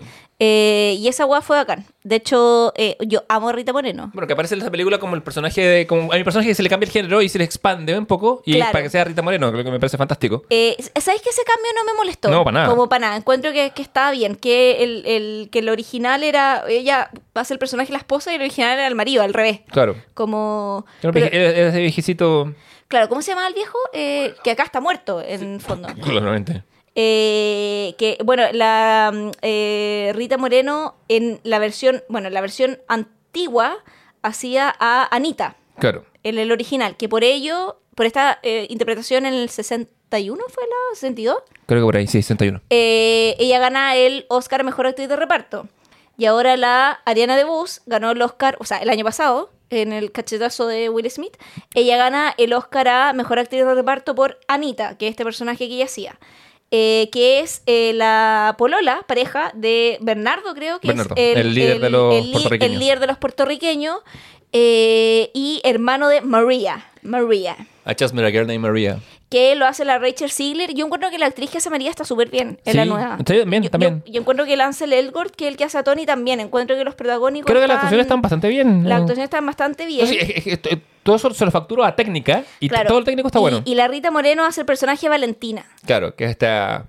Que es esta como puertorriqueña que se casó con un gringo claro, y que le da alojamiento a Tony. y que le da alojamiento a Tony y que ella es un poco una figura intermediaria y de respeto entre ambas bandas, entre los gringos y los puertorriqueños. Claro, porque en su tienda se reúnen o tiene una tienda que es como medio fuente de soda y, y ahí con, que se como gen- que es como neutral. claro, es como territorio neutral porque su marido era gringo, entonces como que al principio, pero igual ella dice, como al principio yo fui una traidora para los míos y él un traidor para los suyos, pero como que como ambos eran figuras de respeto a su comunidad, terminaron siendo como este matrimonio interracial que no huevearon. Que es el apotecario en, en Romeo y Julieta. eh, Es el rol que. Sí. ¿cachai? Eh, De ahí se hereda. Claro, de ahí se hereda y en la original eh, ve- no vemos a Valentina, sino que vemos a su marido. Claro. en el fondo, como ese es como el cambio de, pero tiene el mismo rol, como este como mediador, Sí, ¿cachai? Pero, pero está, bien. ese cambio está bien porque además es un tributo al original, es- tiene a Rita Moreno. eh, hay, un, el- hay un personaje que se llama Anybody, ¿no? Eh, que en la original es eh, esta chica que se viste como hombre, que quiere ser parte de la pandilla. Mm, Y que acá Spielberg la vuelve como una chica trans. claro. Y yo ese Y es personaje yo como- encuentro como problemático, Sí. porque en el fondo en el original es como El original tampoco queda tan claro qué está representando. Pero No. hay algo ahí que como que, que por, lo, que como digo, por los límites de la época no se alcanza a expresar. No, pero yo creo que hay una ambigüedad ahí que es más interesante, ¿cachai? Co- Como si es como una chica, como que, como que da lo mismo al final. Como en el fondo es como, yo creo, porque hay, claro, ahí el fondo como que puede entrar el discurso de las disidencias, decir como, esta chica forma parte de la comunidad LGTBIQ+, en el sentido que como que es lesbiana, en el sentido de que, ¿cachai? Como, como caer en ciertos arquetipos de, ah, se viste como hombre es lesbiana, ¿cachai? Como, Claro.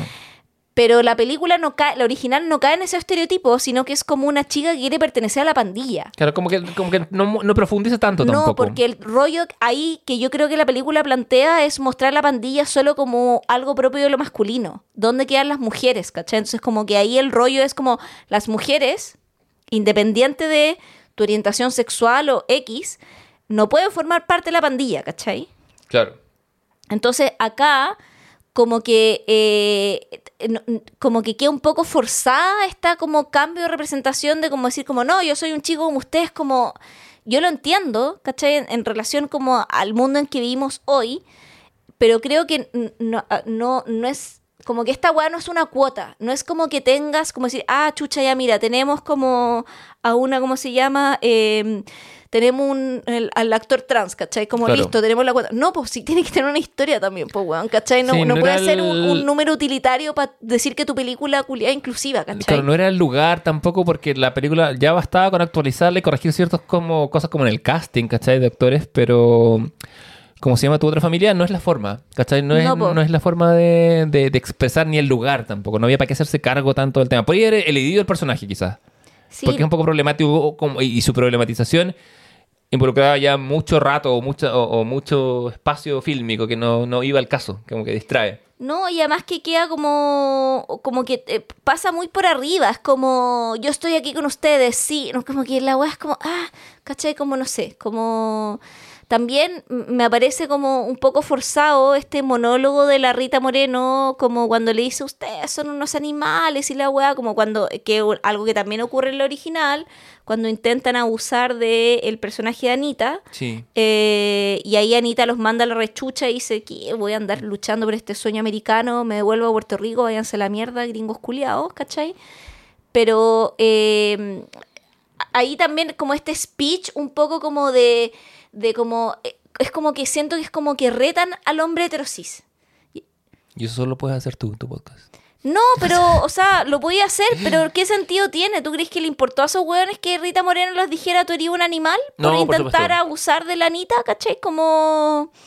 eh, encuentro que es una escena como, ¿cachai? Es como una, moral- es como una moralina que no pega. No, po, es que ese es el problema. Como que creo que la... la no, no, no pega nada, weón. No. Mm. Sí, no- menos en el contexto, porque además es un contexto que igual está estilizado, porque son pandillas de O los sea, 50. Es que yo creo que hay cosas que. Y, y- eh, y el rollo de migración se actualiza cero, que era lo que podría haber actualizado Spielberg, ¿cachai? Claro.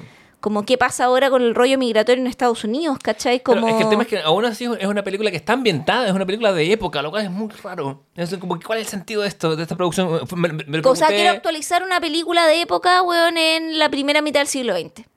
Claro, pero... No ¿Cachai o no? Entonces, pero casi, o sea, recreándola eh, sin... Porque otra, otra cosa habría sido, vamos a adaptar West Side Story a la realidad actual. que es como por- lo que hace Baz Luhrmann con Romeo y Julieta, ¿cachai? O sea, que agarra el texto de Shakespeare literal, pero lo pone como en las mafias, weón, de Los Ángeles. Claro. y la weá funciona perfecto.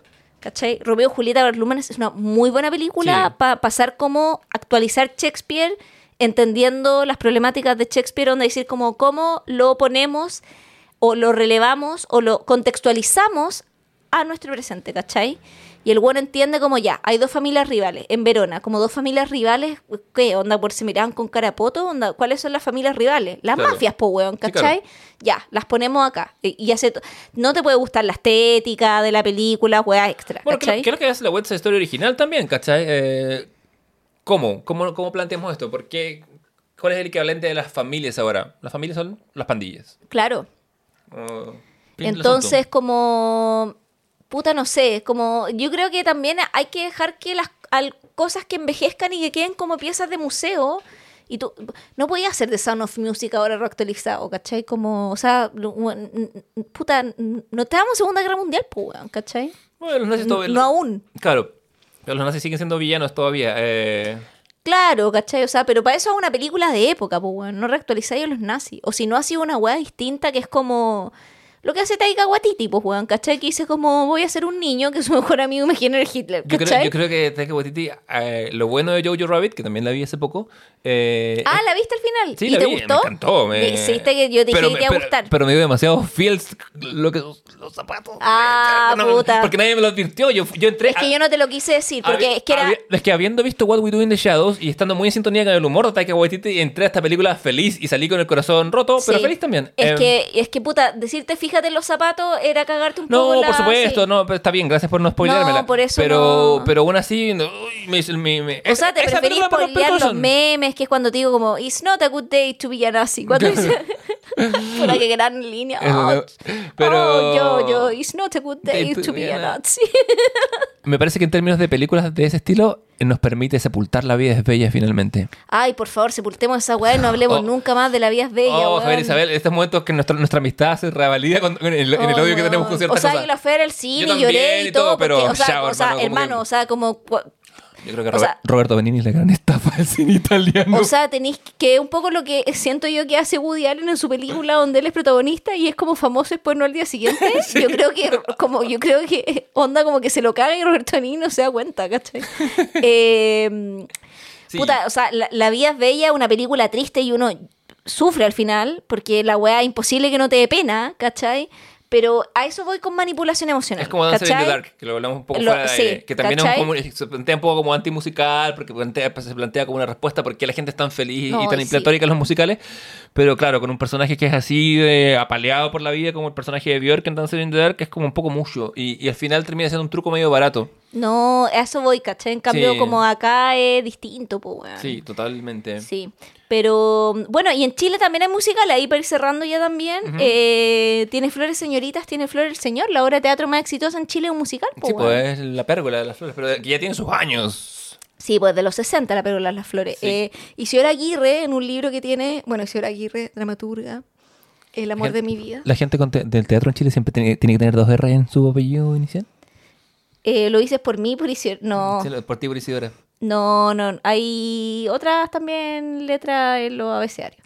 Eh, bueno, eh, La Pérgola de las Flores es una eh, comedia musical, eh, que es una obra del teatro chileno, que fue escrita por Isidora Aguirre, que fue po- musicalizada por Francisco Flores del Campo.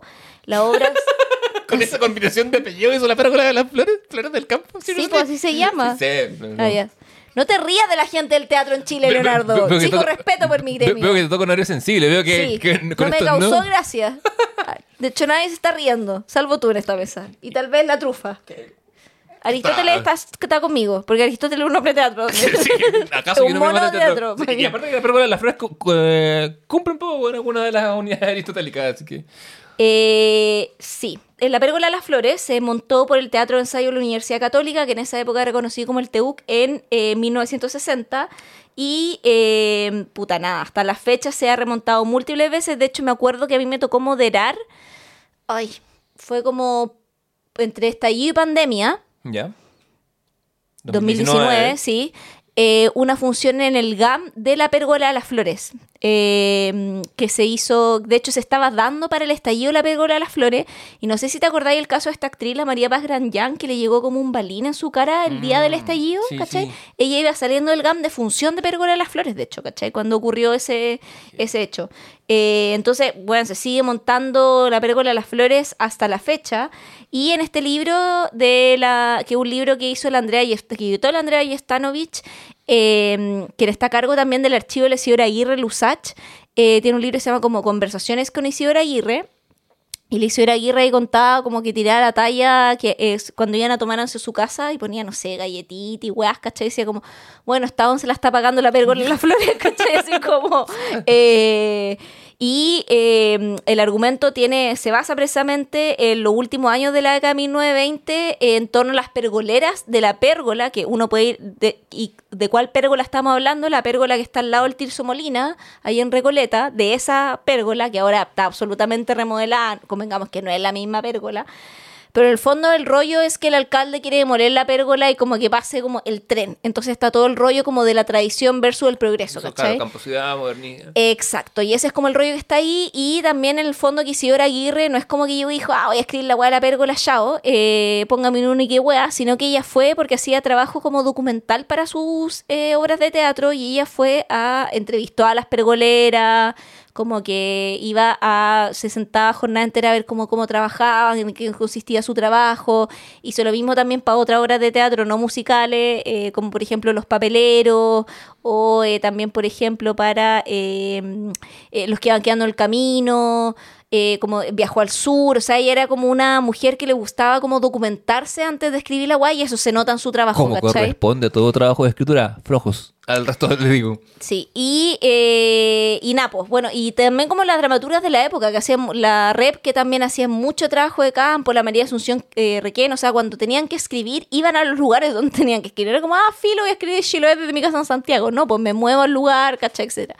Y la Es que de ahora las flores Google tiene Maps eso. todo lo puede, pero no. Es pero- que ahora el Google todo lo puede en realidad, y sus distintas variantes del metaverso. Eh, pero claro, entonces es una obra muy, muy icónica que se sigue presentando puta, hasta la fecha y que también es una obra que, que habla sobre esto del campo y la ciudad, pero también un poco sobre la lu- lucha de clases también, claro. porque igual aparecen los cuicos en la escena. eh, Los pijes. los pijes eh, y tiene weón, eh, secuencia memorable igual como la del ¿tú la has visto alguna vez? Sí, la he visto. Eh, ¿Has visto la eh, a mí mi escena favorita es la de la peluquería weón porque una es puta la de la peluquería me gusta mucho weón I am Pierre no me gusta mucho ese personaje bueno el, el y también ha sido icónica porque en ¿Acaso el la peluquería francesa? ¿Acaso peluquería francesa? En el elenco original estaba Carmen Barros, po, weón, como la Carmela. Y el Héctor Noguera, weón, hacía Carlucho, que es como el joven Lolo. Joven Lolo, bueno, en los 60 Eh, Héctor Noguera era 60. Lolo. Sí, eh, co- convengamos. Y, Hace 60 o sea, y no, y tenía también, o sea, en el elenco original estaba la, Neni- la Nelly Meruane, la Violeta Vi- Vidaurre, el. Mario Montilles, ¿cachai? La Silvia Piñeiro, la Ana González, bueno, o sea, puta, una cachada, bueno, actores que nos han dejado también, la Anita Kleski, ¿cachai? Eh, puta, una obra muy, muy. Bueno, es que Isidora Aguirre seca, weón. Como que quiere flores, señorita, quiere flores, señor. Pero lo más divertido es que Flores del Campo sea el compositor de la película de las flores. O sea, el compositor de Destinado- la... Destinado, por- claro. o sea, es destinado para. Sácale brillo, sácale brillo. Esa también me gusta. Eh, sí. Y eh, nada, bueno, también hay el teatro musical en Chile. Yo diría que hay, hay compañías que han. Eh, porque me lo preguntabas antes, fuera del. como. Off the record. off the record. Hay una compañía que se llama Los Contadores Auditores que yo te contaba que ha hecho como obras musicales de repente en torno como a ciertos imaginarios melodramáticos. Por ejemplo, tiene esta obra que se llama La Incondicional, que es sobre Luis Miguel. eh, y es un fan club de, se trata de un fan club de los no, es como un policial Claro. que mezcla musical, porque te dicen que hay un fan club no oficial de Luis Miguel en los 90, se llama La Incondicional, que es de Viña y como que ocurrió un crimen y alguien murió. Y te muestra puros flashbacks de la guay, entre medio cantas canciones de Luis Miguel. me contaba que se trata de que se están peleando porque se ganan una 11 para ir a. De TV con- claro, casi con No, que era, sí, no, de hecho sale O sea- mencionar la obra, que era una 11 te- y compran todas las, entran, compran todas las TV Grama en la quinta región para mandar los Los cupones, cupones. pa- cupones, para ganarse la 11, ¿cachai? Por ridículo que esto suene, esto es real. 100%. Y era real, pues Es sí, 100% la, real. o sea, y tenía que mandar las guas por carta y la gente las mandaba, ¿cachai? Sí. Y se gana la, alguien se gana la 11 con Luis Miguel, pero, puede ir puede ir solo uno. una. Y ahí entra y empieza la lógica. Y los contadores editores también tienen otras obras, por ejemplo, eh, tienen una que se llama Morir de Amor, eh, que son puras canciones así como melodramáticas, estilo Pimpinelas, como un, un pichintún de toda esta canción, un poco del imaginario en la radio. Hay otra eh, compañía que se llama The Cow Company que ha hecho como varias como entre conciertos teatrales obras, pero ahí sería como lo que decíamos como de musical book, como con libreto, porque tienen también como escena actuada, eh, como de distintos músicos. Por ejemplo, está hay una obra de teatro de Piaf que la eh, hacía la Annie Murat y la que, un- que ahora es Que también hay eh, un musical que se llama Piaf. Sí, que también hay un musical que se llama Piaf. eh, y acá es la vida de Piaf y ella cantaba canciones de Piaf, ¿cachai? Bueno, Claro. así, de manera increíble. Hay otro que se llama Polillón, que era sobre Paul, Le- eh, Lennon y John McCartney. Paul Lennon y. John McCartney. eh, y la historia, que se ganaron un Tommy.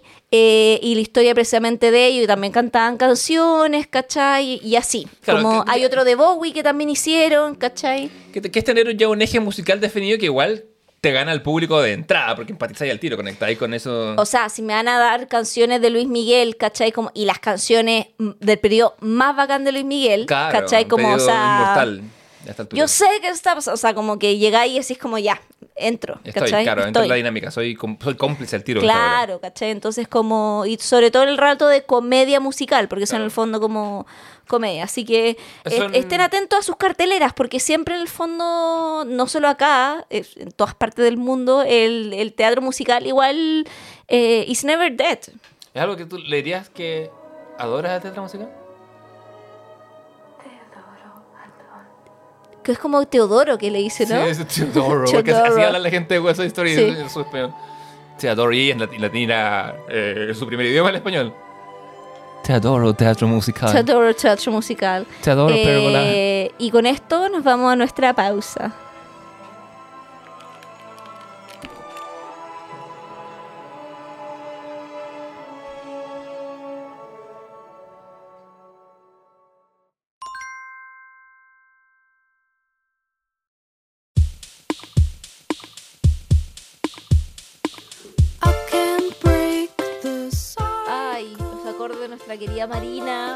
Nuestros recomendados de, de la Family semana. Oye, yo ya me estoy muriendo en esta encuesta. Primer comité que grabamos muy tarde, hace mucho rato que no grabamos tan tarde, nunca tan tarde, Nunca como tarde, muy tarde, tan tarde. Porque los primeros comités, que están altos en inverosimilitudes, eh, lo hemos grabado tarde y ahora eh, no es que. Porque hemos, así como bueno, con cuerno hemos tomado dos cervezas, pero. eh, Se han tomado ocho, pero entre los dos, pero bueno. Eh, no, pero no, no. pero me refiero que es. es No, esto no es alcohol, es el cansancio. No, no es tan tarde. No es tarde, weón. Son las dos y media. Concha tu madre. No me tengo que ir a mi casa. Ya. Ah. Esto es Cenicienta.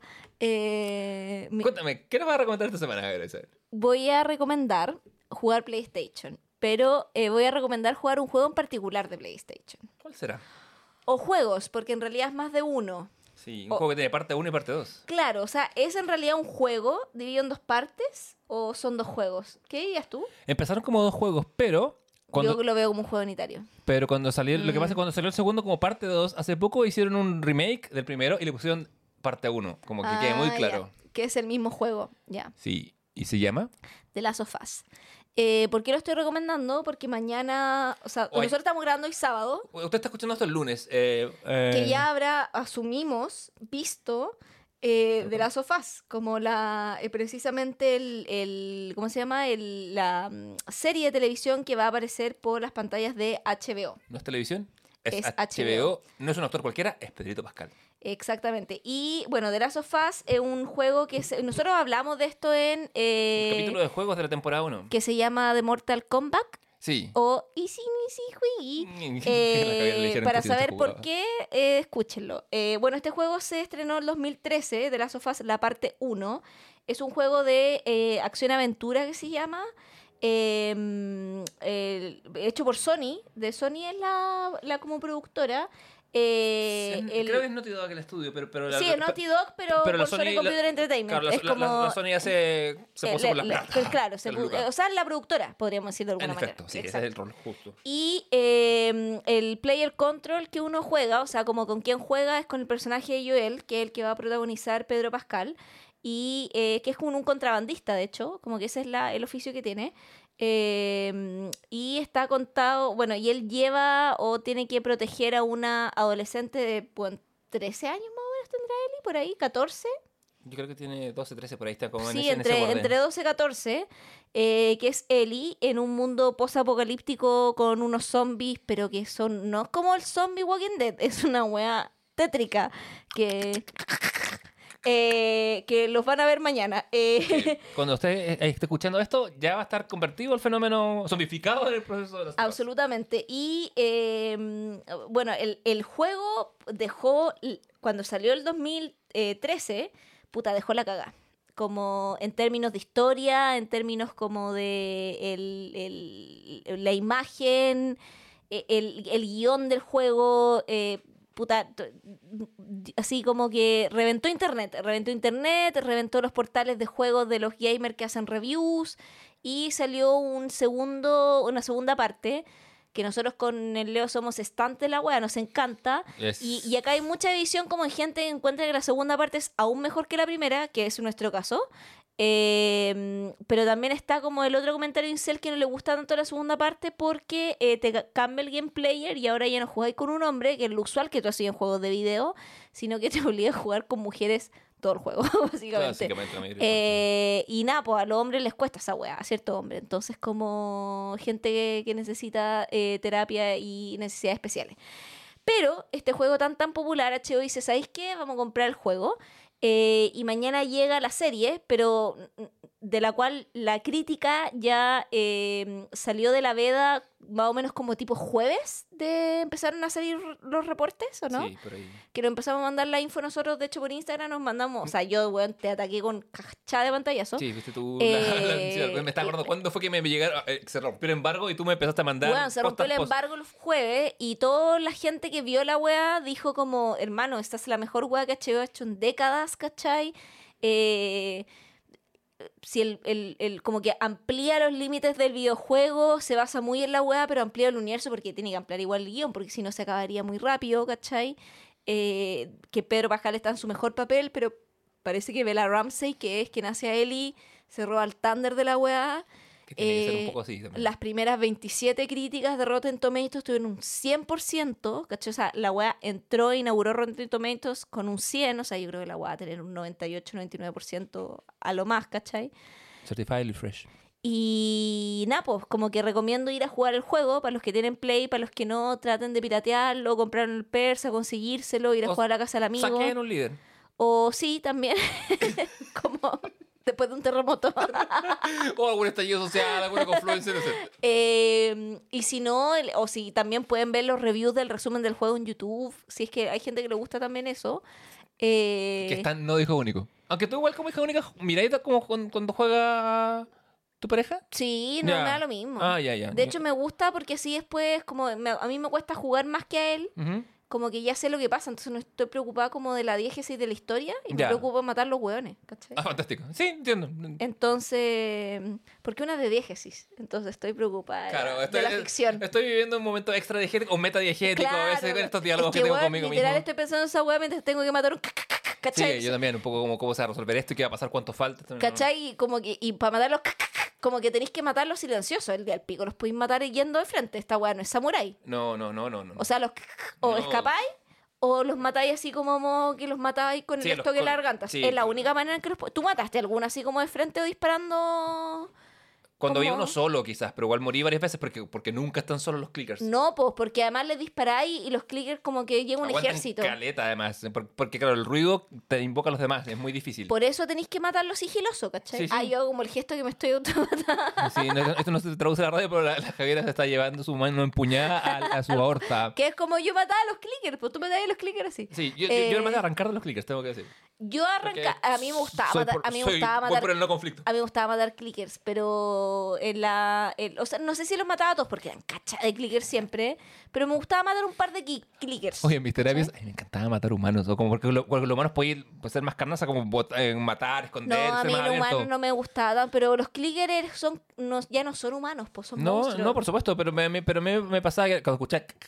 uf, otro momento de esconderme. Ay, sí, No, y- era una paja, weón, sí. que- No, y cuando sale el trailer, yo que lucía con ese.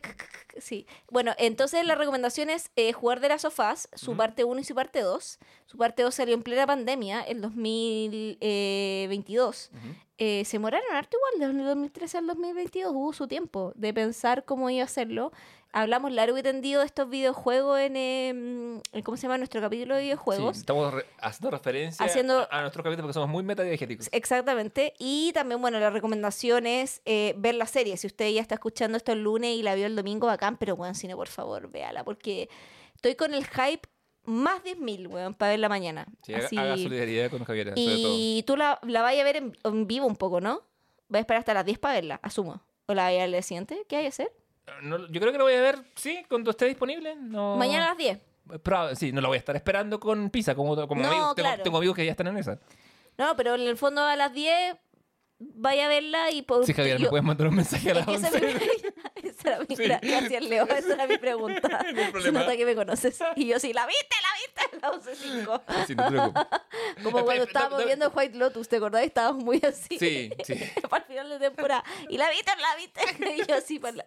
No, todavía no. Y yo para acá, caché, así para la caga. Eh, bueno, y esa es mi recomendación. Jugar PlayStation, The Last of Us. parte 1, parte 2. Sí. Mi recomendación va a ser un libro que puedes comprar en Felpecta, www.felpecta.cl, que es un ensayo de la Liv Stromquist, que es una artista gráfica y comiquera eh, sueca, que se llama La Sala de los Espejos, en la que ella, que sal- salió publicado el año, pasado en español, eh, una, traducción bastante decente que hace Reservoir Books, tiene un nivel de, cal- de calidad muy, muy bueno, que es un ensayo en que ella reflexiona sobre la tiranía de la imagen y el deseo mimético eh, en términos de las redes a propósito de la... eh, eh, es muy bonito porque usa el... Su punto de partida son las selfies y la popularidad de la Kylie Jenner. ¿Y qué nos pasa cuando vemos el cuerpo de la Kylie Jenner? ¿Por qué queremos ser y por qué se generan estas dicotomías de querer ser O y los odiar? cuerpos de la Kylie Jenner. Claro. Eh, ¿qué le ¿De dónde viene? Y ella empieza a rastrear un poco desde todo el concepto de la tiranía de los bonitos, que porque alguna gente es, es considerada hermosa y porque otra gente no, de dónde viene, cómo se asocia, no sé, pues, con cosas como el matrimonio, porque, hay, porque en ciertas culturas el matrimonio, o sea, antiguamente el matrimonio era básicamente una cuestión económica en las clases más bajas, pero las clases más altas en Occidente eran del poder político. En cambio, en Oriente, en que los poderes, ya, las, las castas estaban más definidas, el, la y, y había como matrimonios múltiples, gente que, o sea, sobre todo hombres que tenían múltiples esposas, se permitían eh, o, o cosas que tuvieran mayor relación con el deseo, con lo que se conoce, con lo que los griegos llamaban los bellos cuerpos. ¿Y en qué, y qué manera eso termina provocando una, bueno, inevitablemente una sensación de aislamiento, soledad y comparación constante? Es un, es un cómic que es un ensayo básicamente Claro. largo, que se permite, no sé, bueno, eh, naturalmente va a hablar, van, van a aparecer citados la Judith Butler, va a salir, va a salir eh, Bauman, Hahn, como todos los filósofos de la actualidad sobre imagen, fotografía y autorrepresentación.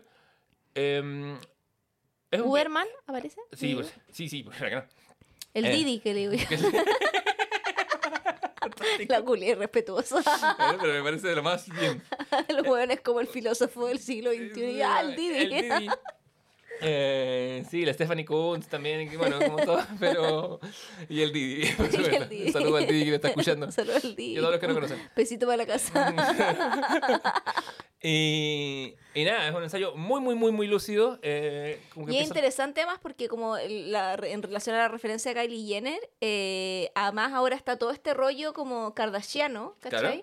Eh, este está en Felpecta, me decías. Sí, lo hemos encontrado en el espectáculo. Eh, porque el, el, el rollo también de que ahora eh, las Kardashian como que inventaron, dicen en el fondo estos cuerpos como nueva, o sea, robándole también a la comunidad afrodescendiente, ¿cachai? Como Sí. estos cuerpos como ampulosos, ¿cachai? Como grandes caderas, como traseros muy prominentes. Labios y- Así no como normal, pero- las locas maquillándose el cuerpo para verse más morenas y la weá. Y ahora como que está volviendo un poco de moda como esto se llamaba como de heroine girl, como la chica heroína, que era como La la, modelo... Moss, claro, la Kate Moss, que era como esta modelo del 2000 muy flaca, muy raquítica y que se llegaba a ver enferma de lo flaca, ¿cachai? Eh, y si tú miráis las fotos de Kim Kardashian, la loca era esa flaquísima, se cacha que se sacó implantes, porque esa weá que las Kardashian digan como, no, nosotros nunca nos hemos operado, como, hermana, ya basta de mentir. Eh, y claro, en el fondo como sacando, que ellas creo que popularizaron también mucho esta operación que en realidad es ori- eh, originaria de Brasil, que es como que te levantan el poto con unos hilos tensores. Que hay que que decir, no, y las brasileñas que tienen como te agarran unos hilos y no sé dónde chucha te lo amarran, como En la espina dorsal, yo creo, o sea, sí, pero como en algún punto tienen que Sí, tensionar. ¿Cachai? Lo que hacen en el fondo es como redistribuir tu grasa con estos hilos. Entonces, en estricto rigor, tú no tienes implantes, pero sí tienes una operación Claro. que hace que tengáis el trasero así, porque, sorry, yo voy a CrossFit, hago 100 sentadillas y no tengo ese poto, ¿cachai? O sea, como, y el otro día, de hecho, una amiga Yo no tengo voto. y el otro día una amiga me dijo como, bueno, ¿por qué estáis cojeando? ¿Te caíste? Y le dije, no, es que ayer fui a CrossFit. Había, había otra respuesta también pero... Entonces, pero interesante porque ahora ese modelo de cuerpos que impusieron las Kardashian, Claro, está medio retirada. sí, pues, pero él, al final la misma problemática que plantea el libro, ¿cachai? Sí, y también porque en definitiva, ¿qué nos pasa? No, le pregunté por el WhatsApp nuevamente. eh, ¿Qué nos pasa en que ¿Qué hace que queramos? ¿Qué, ¿Cuál es el problema? O sea, ¿cuál es el problema del de- con el deseo mimético, en efecto, concepto que primero estudiamos en White Lotus? Sí. De querer lo que quiere el otro y por qué nos comportamos, co- qué pasa con la moda y, y sobre todo en tiempos que, en que la, la, como la propagación de la información es tan rápida a nivel de redes y a nivel de conexiones que el individuo aislado se vuelve más víctima de la presión de ser como quizá no quiere ser, ¿cachai? O, o hablar de cosas que no quiere hablar, porque donde usted o sea, ni era un, hasta los Tupperware. Esta semana se habló de Piqué con Shakira, ¿cachai? Mm. Cuando en verdad a lo mejor no quería escuchar el tema, ¿cachai? ¿Y por qué eso me obliga a tener una opinión? Y, y así nacen estas opiniones de las que nos reíamos muy al principio de este programa, como de tener que ponerle un foco a todo cuando vamos. A veces la vida es Es solo una canción. es solo una canción. Y vamos a terminar este podcast con una canción dedicada a una de nuestras auditoras. Eh, a mi auditora favorita, la que está de cumpleaños el día de hoy. ¡Ah! ¡Feliz Hoy lunes, cumpleaños! eh, sí, tenemos como tres o cuatro auditores y vamos a dedicar el número inicial de Boom que habla sobre estar de cumpleaños. No vamos a cantarte cumpleaños porque te queremos y nuestra voz no Eh, es. no da para estas Entonces, cosas. mejor que Eh, tu canción sea esta. cantada por el Andrew Campeón. Alguien que canta, no como nosotros. Y que es campeón en todo. Y Ocioses. Ocioses. Y Ocioses. Ah, tenemos que levantar la acta. Sí, Leonardo, Presente. Ojeda Isabel. presente. Aristóteles. ¡Ay, no! Trufa. Cazando polillas. Así, Pero se hizo presente en Sí. todo este. bueno, hoy día estuvo. más ¿Sabes presente qué? que nunca. Creo que, Tanto que la hueveaste que estuvo ausente. Creo que la quiero más ausente que presente. Uh. No, pero ¿sabes qué? La quiero eh, vigilante. Creo en un estado intermedio entre ausencia y presencia. Lo acabo de inventar. Con esa hermosa teoría de- de- del estadio intermedio. ¿A- ¿Acaso el gato de Schrödinger? Reinventado, nos despedimos. ¿Será que la próxima semana vamos a hablar de Atlanta? O de otra cosa. Vamos a hablar de Atalanta. Por fin, Leonardo, tu capítulo. En mi capítulo ya está tu cumpleaños. Chao, chao, si Chao. que estén bien.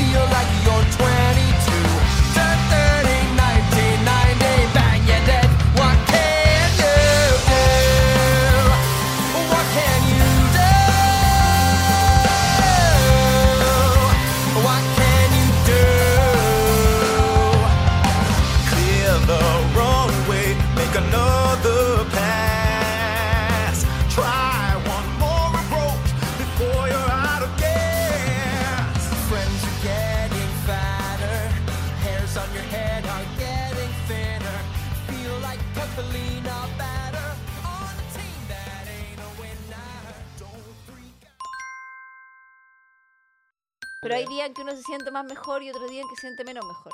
Hoy día me siento bien. Hay días en que no me siento también. Hay días en que que no me siento. yo diría que no me miro al espejo del todo.